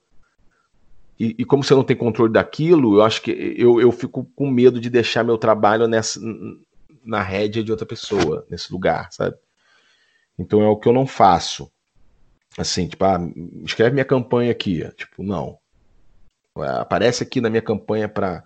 Não, posso até. Eu voto em você, eu gosto de discutir política, vejo todos os debates, acompanho tua página, comento e tal. Posso ir um dia num debate que tenha outras correntes, outras pessoas e tal, mas não a propaganda em si, eu prefiro manter distância porque eu gosto de discutir política, eu gosto de conversar política. Eu, eu sou um cara de esquerda, me considero um cara de esquerda, mas eu também curto muito, ou eu curto muito o diálogo, entendeu? Eu não caio nessa da polarização. Eu entendo, tá? É, não considero a extrema-direita um, um, um um agente político, eu considero um agente destruidor. A política tem que ser. Vocês não podem brincar, sacou? Vocês não podem participar. Tem que excluir, realmente. Tipo assim, não, isso aqui não. Mas você tem sim um espectro entre a direita, até mesmo entre o conservador, se for o caso, que você pode dialogar, conversar e muitas vezes é, é medir forças de pensamento, de ideias, de projetos e tudo mais. Mas é, fora disso, não, né? essa coisa da apolítica, essa coisa do não, não aceito político. Não, isso não existe. Eu sou o maior consumidor de TV, câmera do, do daqui da, da região. Adoro assistir debate, adoro ver parada de. Sempre, que agora quando você tem um pouco menos tempo é, é, é, é mais difícil, mas sempre tô de bobeira, ligo a TV, deixo um tempinho na TV câmera, sacou? Para ver o que está acontecendo nos momentos principais eu fico um pouco bitolado, eu fico lendo tudo, vendo tudo e vendo todos os analistas e ouvi já muito lá do B por causa disso. É, e outros podcasts também, porque, enfim, cê, eu, eu gosto de ter a, a grande, né, a, a grande ideia da coisa, sabe? E principalmente de discutir ideias, porque eu acho que vem lá dessa coisa do conhecimento, né? Recentemente, até com essa coisa do saneamento, aconteceu uma parada engraçada, legal, assim, que eu falei assim, pô, isso é uma parada boa. É, eu tenho um grupo que há muitos anos a gente discute política. São pessoas muito mais, assim, também é, pensadoras, né? Que, de estudos sobre democracia e tal. E indas e vindas eu, eu, eu, eu gosto de ouvir. Então eu participo mais ou menos. E aí, recentemente, eu voltei a participar das discussões todo domingo de manhã. Ali entre nove e meio-dia a gente se reúne e tal. Tem, então, também tem gente do Brasil todo. E é por Zoom. É super maneiro. Assim, a gente tá, discute a política atual e, e, enfim, todo mundo pode falar. Tem mais gente de esquerda um pouco, mas também tem uns caras de centro, centro-direita ali, um ou dois, digamos, mas, mas o, o debate é bastante amplo, assim, e, e, e pacífico e cordial e, e, de alto nível, assim, né? Mas não tem, enfim, então eu gosto de participar. E aí, quando rolou essa parada agora do saneamento, né, que eu também eh, curti acompanhar e tal, e, e você fica muito preocupado com a questão da privatização da água e tudo mais, e ao mesmo tempo você também fica preocupado com o fato de a gente estar tá com esse nível de saneamento tão baixos até hoje, que tem uma ineficiência do Estado também em relação a isso, é inegável. Mas aí eu tinha um fio, cara, de um cara que eu, eu achei muito interessante, porque você tem das duas uma, né? Hoje, você tem essa interdição do debate, porque o cara fica enchendo o negócio tipo fake news, tipo o nosso querido Caio, Caio Miranda aí, que o cara ele interdita o debate falando coisas que não são verdadeiras e ponto. Ou seja, né, não tem como você debater com esse cara, porque tipo, ele não tá debatendo, né? O cara tá só né? Tipo um Osmar Terra, só uns terraplanista maluco. É, Tem que chamar os Escroto Gomes para debater com eles. É, exatamente. E também você tem o outro lado, que é um outro lado perigoso pra caramba, que é o outro lado do você não pensa igual a mim, que às vezes a esquerda comete muito isso também. Nós da esquerda cometemos isso também, que é. Ah, você não, é, você não pensa exatamente como eu, por exemplo, eu, eu ah, não vale. Não quero. Ah, Lula não tá na discussão, então não aceito. Isso aqui não vale. que também é uma maneira de interditar, né? Então, nessa questão do, do saneamento, esse cara fez uma thread bem interessante, porque ele listou uma porrada de iniciativa, cara, em outros países e outros lugares, de maneiras de gestão que não são nem públicas, totalmente 100% estatais, e nem também privadas, 100% privadas. E também não são a clássica política, é, parceria público-privada, nem também as fundações e tal, são, são outros fatores, né? Essas paradas me interessam, porque para mim, e dentro dessa visão do conhecimento, tudo tem solução, tudo tem jeito.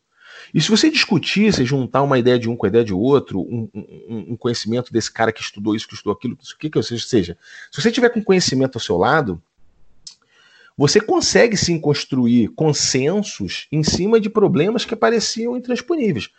Por exemplo, eu, eu acho que transporte deveria ser público e gratuito, porque eu acho que ele é um direito, a locomoção é um direito. Quantas vezes você vê um aluno de escola pública, por exemplo, que ele não pode ir numa feira no sábado, gratuita, uma exposição gratuita no CBB, porque o ônibus não é gratuito.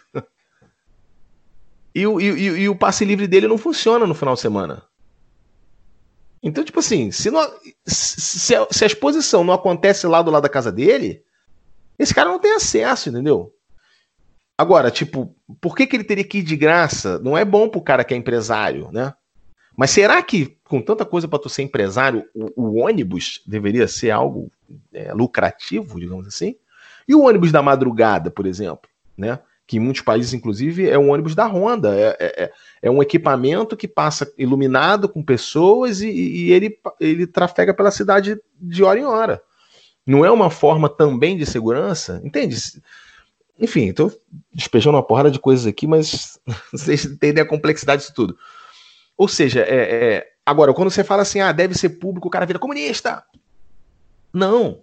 Quer dizer, pode até ser, mas não é o caso aqui, a discussão não é essa. Por outro lado, você fala assim, pô, eu acho o Estado às vezes ineficiente, às vezes, dependendo de uma estatal, é, é, talvez essa estatal aqui não precisa ser liberal. Não, peraí, brother, eu falei dessa aqui, desse modelo aqui. Você acha que deveria ter realmente é, assim, é, é, 25 mil carros comissionados, você acha que esse número é um número razoável, entendeu? Olha o que, que o Bolsonaro está fazendo no, no, no ICMBio. Porque é isso, meu amigo. O aparelhamento ele serve para né, para bom e para mal. Porque entra um, um, falar filha da puta, mas porra, é até bondade. Entra um cara desse, tipo Salles, o cara destrói tudo, cara. Porque o cara vai e fala assim: não, você não, vou tirar, vou botar você, não, você não, vou tirar. Tem uns que ele deixa vago. E, e tem alguns componentes, como esses, principalmente de fiscalização, que se você tira o, o, o centro ali, o que faz a coordenação dos projetos, dos programas, a parada não funciona lá na ponta. E aí a, a floresta pega fogo, cara. Então, assim, por que que às vezes a gente para em determinadas discussões que são interditadas porque um cara é de esquerda, outro é de direita, porque o cara é, parece que é liberal ou parece que é comunista. Entendeu? Esse lugar é um lugar onde a gente tem que desembolar esse meio campo, entendeu? Tem que voltar uma coisa meio Ulisses de Guimarães, a gente tem que voltar a conversar, a gente tem que voltar a fazer as coisas andarem, e sim, tem que tirar Bolsonaro de lá, e pegar essa galera dele e falar assim, vocês não podem brincar, vocês não, não são democráticos, vocês têm que sair tem que dar um jeito de tirar, entendeu? Porque pode ser frente ampla, pode ser frente com Lula, sem Lula, o que for, meu irmão. Mas tem que, tem que resolver esse problema. Vamos ver se os militares vão querer sair, né? Talvez seja Pô, um problema mais chato.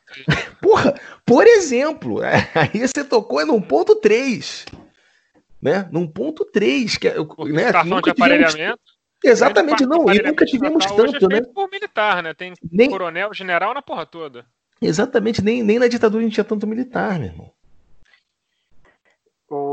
Caíto, a gente está encerrando aqui, já chegando para o final, virando a esquina. É, suas falas, suas falas, assim, é, realmente a gente está aqui surpreso. Não, não, diria surpreso, né? Mas é, acho que surpreso não é a palavra.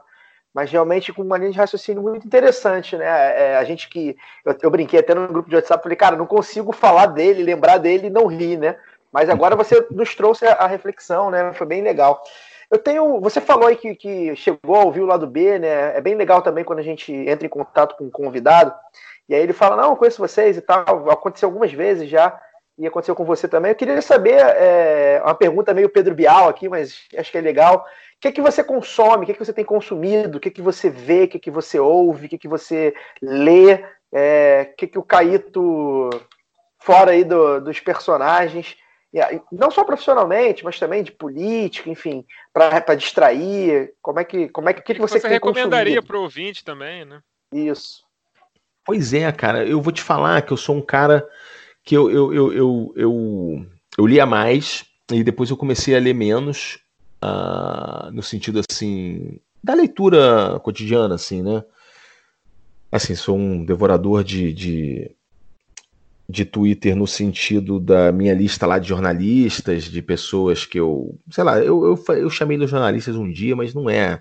São todas pessoas que em algum momento achei coisas interessantes e que postaram coisas interessantes. Eu fui montando uma lista e, e ali eu tenho uma dose muito grande assim de artigos e, e, e coisas pensadas, já que a internet se transformou nesse, bu nesse buraco. É, é, gravitacional que são essas redes sociais que puxam tudo para dentro, né? Então, tipo, meio que não tem mais, você não tem os sites para você ir, você tá tudo ali, né? Aí, enfim, tipo, eu tento, tento fazer uma leitura do cotidiano por ali. Então ali eu sei a matéria do dia, ali eu sei o assunto do dia, ali eu sei eu, as minhas coisas de ciência que eu gosto, de espaço, de cultura pop, também de coisas políticas, questões raciais e tal. Então tudo ali tem esse essa mistura ali. Eu faço a minha curadoria, digamos, do que eu vou ler. Agora, fora, eu gosto muito de produzir. E eu até ultimamente, cara. Então eu, eu leio menos, eu vejo menos, porque eu tô fazendo mais. Sempre quando eu tô produzindo alguma coisa, como agora eu tô produzindo podcast, boa parte do meu tempo eu tô escrevendo. A única coisa que eu sinto falta é que quando eu estou escrevendo, eu gosto de de noite ler, voltar a ler. Um autor bom, um bom autor, porque isso me solta, eu escrevo melhor quando eu leio mais, que acho que é natural, né? Aumenta o teu, teu vocabulário, assim, vocabulário no sentido o vocabulário, no sentido do vocabulário mesmo, você aprende mais palavras, mas principalmente a tua cabeça fica voltada para esse tipo de escrita de transformar aquilo em palavra, porque eu, eu, eu gosto muito de falar também, então uh, eu muitas vezes escrevo como eu falo, então também se exercita isso, mas eu acho que quando estou escrevendo roteiro, principalmente, e eu estou escrevendo podcast e o roteiro do Lady Night, da nova temporada, entre um e um e, um, e outras coisas que eu estou sempre indo lá escrevendo um pouquinho, que são alguns argumentos de outras séries, eu gosto de ler para isso. E a, a, coisa que eu estou lendo atualmente é o livro do o Pastoral Americana, do Felipe Hoff lá, Roth, que a minha esposa é fã, ela que tem livro pra cacete, então volta e meia ela fala assim, ó, lê esse Kurt Vonnegut aqui, lê esse maluco aqui, e aí eu vou lendo. Então eu tô no Pastoral Americana, que é incrível, realmente, é maravilhoso. E, e às vezes cata um livro clássico desses aqui, de Machado de Assis, qualquer outra coisa e leio também. Agora, sou muito fã de Calvin Haroldo. Eu tenho essa cultura infantil, quadrinho, assim, que eu me amarro muito. Sei de cor, eu tenho quase tudo. Eu gosto de um cara muito legal também chamado Gary Larson, que é um cartunista americano nonsense, assim, no último. Que eu me amarro demais também. Eu tenho dois livros daquele gigante dele, que volta e meia eu vou lá dar uma olhada, porque ele tem um pensamento muito maluco, então a maneira de pensar dele é bom é, é, te ajuda a, a, quebrar um pouco a, a, esse modelo, né? Que é muito cartesiano que a gente pensa assim. E, cara, os clássicos, né? Eu gosto de ver. E quando eu tô de bobeira, eu vejo Simpsons, as primeiras temporadas. Eu sou muito de rever coisas que eu já via, mais do que coisas novas. Eu vejo The Office, com Steve Carell lá, a versão americana. Embora eu, eu, eu, eu, ultimamente eu tenho curtido um pouquinho menos, assim, às vezes, porque tem umas paradas ali que eu já não, não acho tão engraçado como eu achava há um tempo atrás, mas eu ainda acho muito interessante aquele personagem do cara, acho muito engraçado aquilo. E eu vejo também, que eu vejo sempre é Monty Python, o Flying Circus, né, o, o que tem na Netflix agora. É uma parada que eu vejo sempre também. Volta e meia eu boto um, um episódio para assistir porque eu acho que é, é um humor que eu gosto, esse nonsense eu gosto também. de ver. Mas vejo muita TV de ocasião. Ligo a TV, ver o que tá passando. Fico meio zapeando de madrugada, esses programas religiosos, é, esses programas toscos. É, Faustão Domingo, eu gosto de ver, sabe? Tipo, passar para dar uma olhada para ver o que que tá passando ali. E filme, cara, mais esses assim que, que dão uma bombada, porque no choque mesmo a gente não vê os filmes, né? a gente só vê os trailers. Então, eu continuo mantendo um pouco essa filosofia. Eu vejo mais assim o filme do momento, tipo, fui no cinema ver Bacurau. É, porque, enfim, eu tenho, eu tenho criança pequena, né? E, eu e Mari, ainda mais agora, né, na, na pandemia, que né, a gente tá fazendo tudo a gente mesmo, né? Então, e ainda trabalhando pra caramba, home office e tal, então não, não tem sobrado muito tempo, cara. Quando eu chego, eu vou dormir. E eu gosto de jogar xadrez também. Não sou um grande xadrista, não, mas eu jogo aqui no Lixés aqui, eu sempre jogo uma partidinha de 5 minutos. Sou muito ruim, assim, sou rate mil, mil e pouco. Mas fico ali. ganho, ganho duas, perco três. Ganho duas, perco três. Mas eu, eu, eu passo a maior parte do tempo escrevendo. Eu acho que é. isso resume. É 90% do meu tempo eu escrevo. E aí, conectando só aquela primeira resposta lá atrás, quando eu, eu, eu tinha medo de, de trabalhar com, com uma coisa criativa, porque eu tinha exatamente medo de não ser capaz de escrever uma parada por obrigação. E foi exatamente quando eu descobri que eu sou capaz de escrever uma parada por obrigação que eu passei a escrever mais e escrever melhor. Porque é só obrigação mesmo, o esforço que me faz escrever uma parada engraçada e melhor. É porque dá trabalho. Aí quando eu vi que era só trabalho, não era assim uma inspiração divina, isso me tranquilizou. Então eu escrevo muitas vezes a mesma coisa. Eu escrevo, leio, altero um pouquinho, falo em voz alta, imagino, tomo banho pensando, volto, escrevo mais um pedaço. Eu tenho fragmentos de ideias que eu anoto. Por isso que meu site era assim também, ele era um depósito, porque eu às vezes eu tô de bobeira brincando, aí me vem uma frase na cabeça de um projeto que faz muito tempo que eu não penso nele, aí eu vou lá e anoto. Com as coisas do celular, que tá sempre perto, eu vou e anoto. Aí de tempos em tempos eu pego meu notes aqui do celular, as anotações, e aí tem desde ideia para uma camisa até ideia para um para um para um, um, um, ativismo. Eu, eu, por época de faculdade, eu tinha umas ideias assim de, de ativismo social que eram muito loucas. Eu tinha um, uns projetos, eu tinha uma coisa chamada.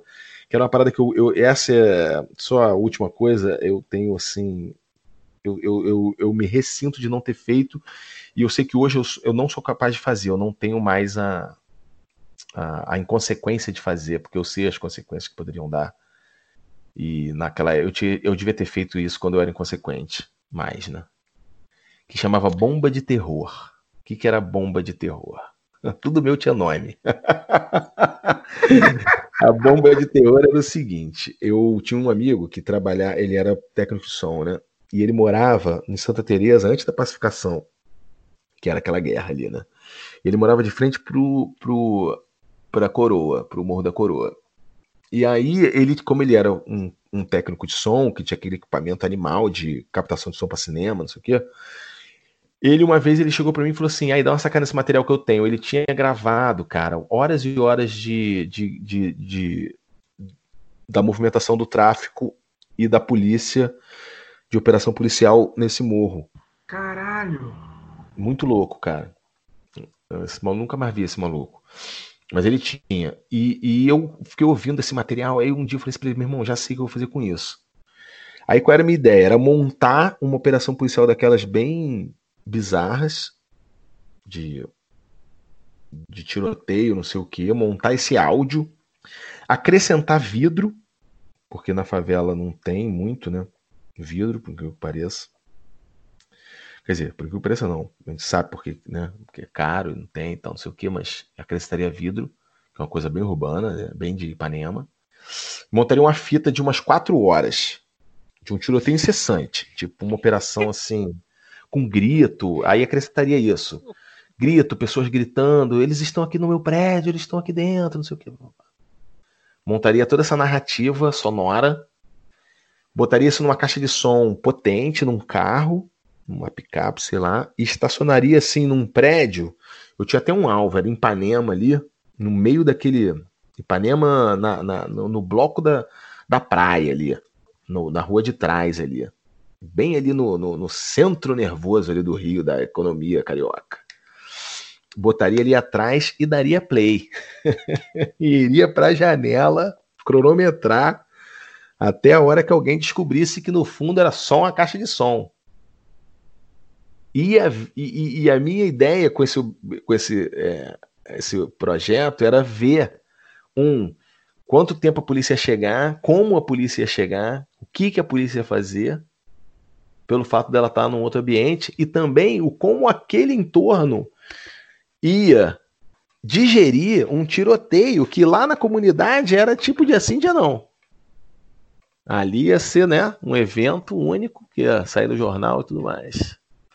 Enfim, vou... você, tô contando essa anedota. Daria um, daria, um bom daria um bom documentário, cara. Ou porque um eu, eu, nunca realizei, nunca, nunca encontrei amigos que também quiseram é. realizar, mas. Ô, ô Caíto, você está falando isso, você, você citou semana passada, eu acho, no Twitter, da, de uma ideia que você tinha também, fazer, ou coisas que você pensa quando vê determinados assuntos. É, tal. não, eu tinha, e, eu botei no Twitter. É, eu, eu não lembro exatamente o que, que é, mas eu lembro eu sei, que era fazer um levantamento de todos os apartamentos da Vila Soto nos cartórios isso, e isso, levantar a história isso. daqueles apartamentos. Não era só quem era dono atual, não, era levantar a história e ver quantos eram é, é, frutos de desvio de verba, processo, isso, quantas empresas estavam isso, em falência. Tudo. Isso. Eu, eu até te respondi lá no Twitter, porque quando eu vi, eu achei muito interessante. Eu te respondi porque eu tenho algo parecido. Assim, eu tenho o hábito, eu moro na zona norte do Rio, né? Moro num bairro periférico e, e eu tenho o hábito de quando vou à praia, é muito raro eu ir à praia, eu não curto muito praia, mas quando vou, é, eu tenho o hábito de ir à, à barra, a parte mais afastada, assim e tal e paro o carro e fico olhando aqueles apartamentos com varandas imensas, né? Que, que é um apartamento por andar. Aí vejo geralmente aquelas famílias brancas assim, e eu tenho o hábito de ficar olhando e falar: caralho, é aquela família ali, cara. Será que a história daquela família ali já mataram quantas pessoas para poder ter esse apartamento aqui? Eu fico Na pensando. Barra é uma assim, suposição até razoável, né? eu, tenho, eu fico pensando Quantos assim. Quantos tem esse prédio? Aí você, mais é, é, mais é, mas é, mas na verdade não é. Eu, na verdade, eu não penso nessa questão da milícia, né? Eu vou lá atrás, né? Eu vou, fico pensando no sobrenome da pessoa tem, que, né? Que, de quanto de terra que ela pode ter tido, qual foi o conde que foi o bisavô, o barão que foi o tataravô. Ah, as plantations que é, financiaram aquela isso, família. Isso, exato. Eu fico pensando assim, põe essa família aqui agora que deve ter um sobrenome gigantesco. Será que quantas pessoas já mataram? Né? Mas é meio parecido isso. Já tive vontade de fazer um, um, estudo sobre essas coisas. E de vez em quando eu pesquiso, assim, fulano de tal, tem o sobrenome tal. Aí eu vou puxar a árvore genealógica, vejo o cara, ah, ele tataraneto do Visconde de não sei o que lá. Fico, hum, tá explicado por que, que a família dele, por que, que ele nada em dinheiro hoje, por que, que ele mora no lugar tal, ele viaja tanto pro exterior e por aí vai. Mas é isso. É, não, ó, eu tive, né, ó. Tem, é, não, eu vou te falar, tem vários. Eu tenho um que eu cheguei a fazer, eu tinha esse site, eu tinha esse domínio, inclusive, chamado Olha a Obra. E porque eu sabia programar, eu sei um pouco, né, ainda programar também, que coisa que eu gostava muito de fazer. Então, eu trabalhava nessa empresa de software, então eu não era programador, era mais como se fosse um designer, digamos assim, no começo, mas depois eu caí para a área de educação ali. Mas eu gost... eu era um ambiente que era fértil disso, a galera me ajudava e tal. Que o site era o seguinte: ele era um mapeamento coletivo de obras públicas, municipais, estaduais, federais, qualquer uma, e que você com o teu celular era uma plataforma que usava uma tecnologia da África do Sul, na verdade, que os caras da África do Sul, acho que era da África do Sul. Era da África, mas não lembro se era da África do Sul, mas acho que era da África do Sul. Chamada Ushahid, que os caras usavam para monitoramento de eleição, para problemas em ou, boca de urna, ou situações de voto de cabresto. Então, os caras usavam essa plataforma, que já era um software meio que se mexia uma, uma outra coisa, e ele já conseguia postar num mapa. E você dizia, ó, oh, aqui tá tendo boca de urna, ó, aqui tá tendo é, é, é, coação para votar e tal coisa e tal. Então você conseguia fazer um mapeamento é, descentralizado né, de problemas de eleição. Aí eu peguei essa plataforma e fiz uma, uma, uma coisa assim, é, customizei para ser de obra. Então você chegava com o seu celular, tirava foto daquelas plaquinhas de obra e o próprio softwarezinho ele já sacava. Você tinha que ajudar um pouco, né? Porque nem era não, as, as placas não eram padronizadas, mas normalmente tinha valor, tinha número do processo, tinha tinha prazo, tinha é, início da execução da obra, data de término, então tinha um, alguns dados que você ajudava o computador a preencher quando ele não captava sozinho, e isso ia para um banco. E, aí, e nesse banco, ele, ele buscava pelo CNPJ, ele também cruzava os donos e tal, e depois ele, e você conseguia fazer diversas listagens de quantas empresas eram. É, tava, quantas obras da tua cidade eram de determinadas empreiteiras, quantos, eh, quantas licitações, porque aí você podia fazer uma parada de cruzamento, quantas obras atrasadas, qual era o valor, quantos aditivos. Essa parada eu cheguei a fazer, cara, e, e durou tipo um mês e meio, só que depois eu comecei a trabalhar, não tinha mais grana, e também não conseguia mais manter a parada do site, enfim, aí uma hora parou. Mas eu isso eu cheguei a executar em Niterói, eu cheguei a fazer uma parada assim. Eu fiz uma outra parada também que era um Twitter, porque teve uma época que eu trabalhei com uma galera porque assim, antes de 2013, da, da, das jornadas de junho ali, que né, rola um mix de feelings ali, né? Tem umas paradas muito legais, mas também aqueles movimentos do Occupy, aquilo tudo ali era muito legal. Acho que aquilo ali deu uma. Tinha, tinha alguma coisa ali que era muito inspiradora e muito. Enfim, né? Você ach... Enfim, parecia que era um, um, caminho aquilo tudo, né? Mas naquele tempo eu comecei a, a, a conhecer outras pessoas e tinha um festival que acontecia em São Paulo chamado Festival de Ideias, que você reunia uma porrada de, de, de, de programadores e, e, pessoas da área para trocar ideias sobre projetos e aplicativos. E muitos deles era, eram coisas de, de, de que tinham a ver com a administração pública, assim, é, como se a sociedade civil, mecanismos da sociedade civil participar mais na, da administração pública, tanto na área de fiscalização, quanto não sei o quê. Aí eu conheci uma galera de Itu, cara, que eles tinham um esquema de participar das licitações da cidade, mas eles não tinham empresa, então eles sabiam que tinha uma licitação, os caras entravam na licitação também para pegar os envelopes. Aí eles faziam todo o levantamento de preços paralelo e chegava no dia de apresentar os trabalhos, eles apresentavam os dele também. Então ali você já via de cara todos os sobrepreços de todas as propostas. Porque os caras participavam de todas e não tinha como você fazer sobrepreço, porque os caras faziam um, um, uma, uma consulta de preço também. Então, e eles mandavam esses mesmos documentos para o Ministério Público, para a polícia, para um jornal. Os caras faziam, tipo, tinha todo um esquema assim. Eu não sei se esses caras viraram bolsominions, não, tá? Mas, tipo, é, naquela época me parecia interessante, tinha, tinha umas coisas ali maneiras. E eu tinha um que eu criei junto nessa época também, que era um rastreamento de dinheiro público. Eu consegui o seguinte: você pegar, você, é, eram as contas de. Você pegava uma conta de gabinete, é, ou de uma conta do governo, né, governamental, uma conta do banco, e você aplicava nela uma, uma aquela os SMS para igual que tem na tua conta. Se você sai um dinheiro na tua conta, você pode receber um SMS ou, ou alguém gasta no cartão.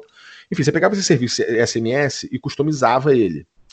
E aí ele gerava um bot no Twitter automático. Então toda vez que saísse um dinheiro daquela conta, ele gerava um tweet, que na verdade era um código, que tinha destino, valor, data, é, CNPJ ou CPF, né?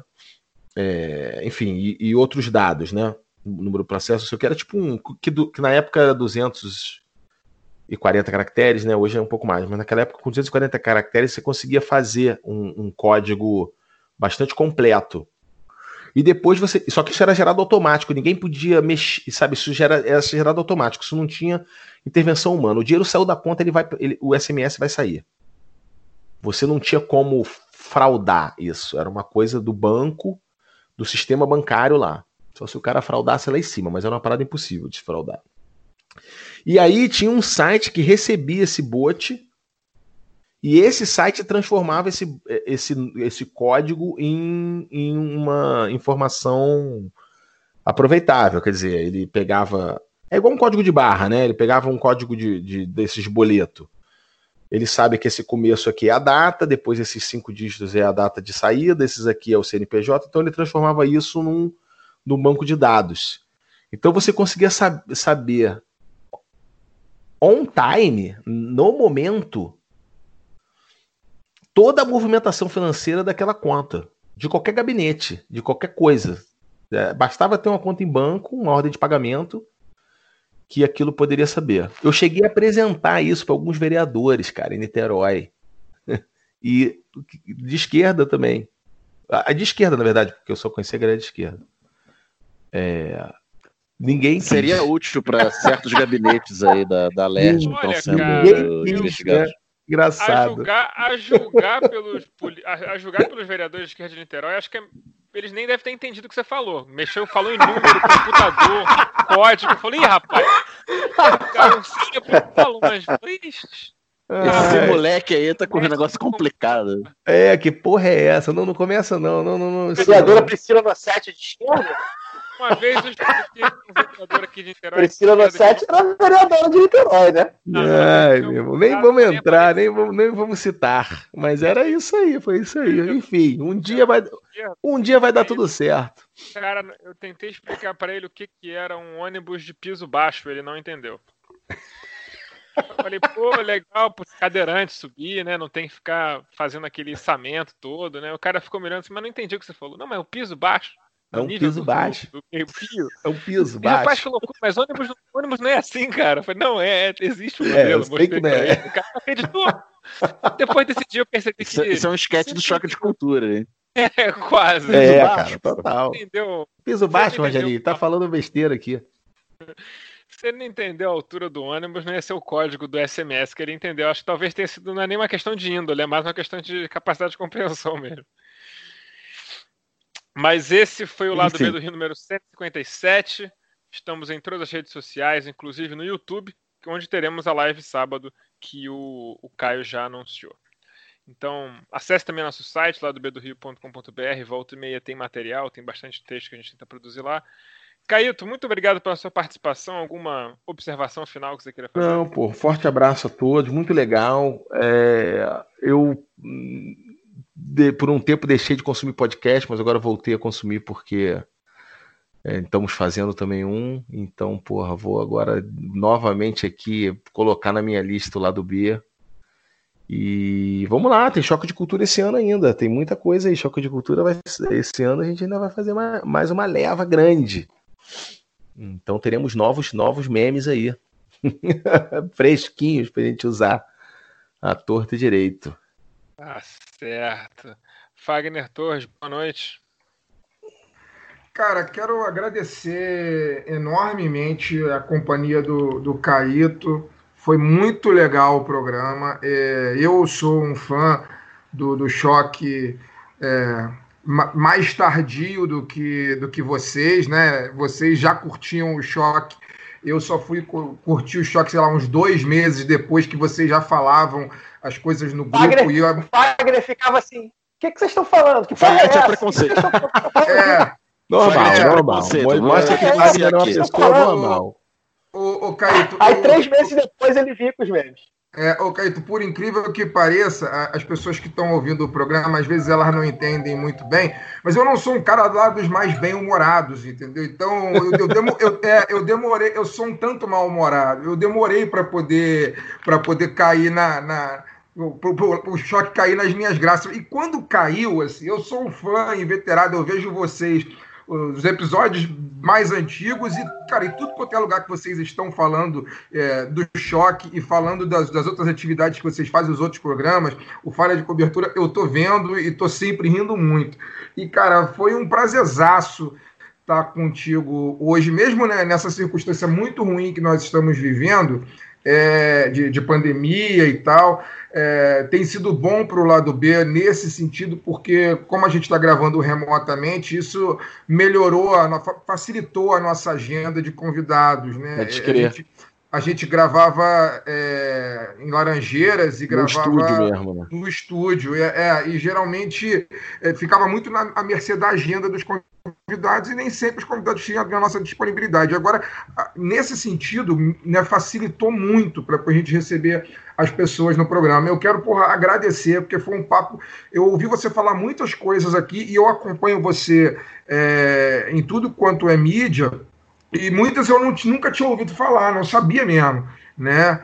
É, então, pô, eu acho que foi, foi genial assim o programa contigo. Quero agradecer, dizer que o lado B tá, tá aberto para você. Óbvio que, né? Você tem um canhão na mão, você é, é, mas o que você precisar da gente, cara, a gente está à disposição. Não só você, como toda a galera, porque a gente admira muito o trabalho de vocês.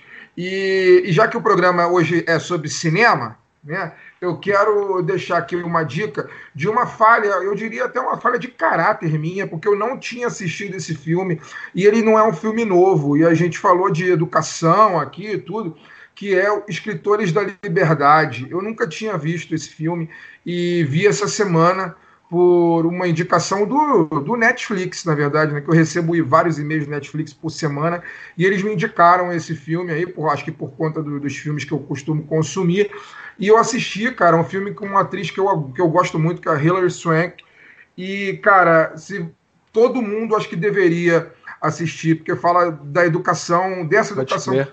Essa educação que o Caíto citou no programa, né, cara? Que é a educação com afeto, né? A educação com amor, com cuidado, que é a única que é capaz de transformar a realidade das pessoas e, por consequência, transformar o mundo. Então fica a minha indicação de, de filme, Escritores da Liberdade. E é isso, cara. Pô, eu só tenho a agradecer mesmo de fato. Vamos em frente. É importante que a gente continue nos cuidando com saúde, que a pandemia não acabou. E espero que semana que vem a gente esteja de volta aqui com mais um programa e com mais um convidado bacana também para a gente poder conversar. Obrigado, Caio. Com certeza. Obrigado vocês, cara. Foi um prazer. Prazer mesmo. Boa Obrigadão. noite, boa noite, Caio. É, tô até sem palavras, né? Agradecer realmente ao Caíto, uma mente privilegiada, né, cara? Um cara que falou aí de, de humor, de cultura, de aplicativo, de Flamengo, de futebol, enfim, com, com uma linha de raciocínio sensacional. É, realmente estou aqui. É, virei mais fã ainda, eu, eu que sou um fã do Choque de Cultura de primeira ordem, graças ao, ao Choque de Cultura, também me enveredei no universo da TV quase aí, aí fui pro Falha de Cobertura, eu lembro que assisti o Falha de Cobertura, aí eu, ah, não sei, ah, fiquei meio assim na primeira vez, depois que o Choque me introduziu, o, o, o, o Falha de Cobertura também entrou no meu gosto, né, então, uma mente, a, a ponto, né, de assim, a gente mora no, quem mora no Rio, né, a gente sabe que a gente é, lida com globais, com artistas, cantores, o tempo inteiro, né? E eu encontrei o Leandro Ramos uma vez na, na Lapa, eu falei, cara, eu não costumo fazer isso não, mas quero tirar uma foto contigo. É, o Leandro também, um- uma cabeça também. é, Ele é muito tive- legal. Ainda não tive o prazer de conversar com ele sobre tanta coisa, mas ele também está sempre postando no Twitter, sempre botando a cara a tapa. Eu admiro muito quem faz isso, né? Quem, porque a gente sabe que é, pessoas como vocês, né, é, profissionais como vocês, colocam também em jogo é, suas a credibilidade de vocês, colocam em jogo a audiência de vocês para defender o que vocês é, é, acham que tem que defender. Então é muito, é muito legal ver pessoas como vocês aí, é, cabeças realmente brilhantes, é, defendendo principalmente é, a democracia, né? É, de mandar um abraço para a galera, para dois grupos do WhatsApp. É, um é o Catábase do Epigonismo, que tem esse nome graças a Milton Cunha, que batizou esse nome, que é o grupo que tem é, a minha namorada, o Gabriel e a Clarice. A gente fica lá sempre fazendo, falando de choque de cultura. Eu e minha namorada, a gente conversa com choque de cultura. A gente olha às vezes e fala Deus assim, cara, a gente tá falando com o Renan. Tipo assim, É o que eu falei, isso. é, o que eu falei que como é que a gente conversava antes do choque. É isso, né? A gente, a gente só fala assim, né? E às vezes tem umas, umas tiradas também, a gente fala, cara, isso é muito choque de cultura. Realmente é algo, é algo que, que mudou a nossa vida aí, nosso, nosso consumo de, de, de humor. E para a galera do Clubistão também, né? Outro grupo do WhatsApp também, que eu faço parte, que desde o primeiro momento também sempre é, dava lá 11 16 a gente botava o áudio do Renan dizendo 11 16 né? É, é esse o nível, é, realmente, a gente é muito fã. E aí, encerraram o programa, é, abrindo aspas aqui é, para o presidente Jair Bolsonaro, né? que na live dele, realiza a live toda quinta-feira junto com a gente, a gente grava o programa, ele faz a live lá, tá aqui, ele abriu aspas. Uma parte considerável de quem desmata, às vezes até no mesmo lugar, é o indígena, é o caboclo. Fecha aspas. É, e, aí, e aí a gente fala, isso é o quê? Isso é Renan, isso é Julinho. Isso é, acho que nem é eles falariam isso. É, pois é. é. Então, agradecer mesmo ao, ao, ao, ao Caíto. Semana que vem tem mais. Muito obrigado, gente. Boa Valeu, noite, gente. Daniel. Eu que agradeço. Obrigadão. É, boa noite, agradecer aí ao, ao Caíto, foi ótimo. E dizer para ele aqui na, nessas palavras finais que além da, da identificação da, da vida de Van, porque eu morava em Campo Grande, namorava em Niterói e trabalhava na Fiocruz e Manguinhos, eu também tive um MSX Hot Beat da Sharp. Pô, também, com certeza. Ah, G Roots. Caíto, eu também agradeço a sua participação. Acho que o programa ficou muito, muito legal mesmo. Foi um grande prazer gravar com você. E até semana que vem com mais um lado B do Rio.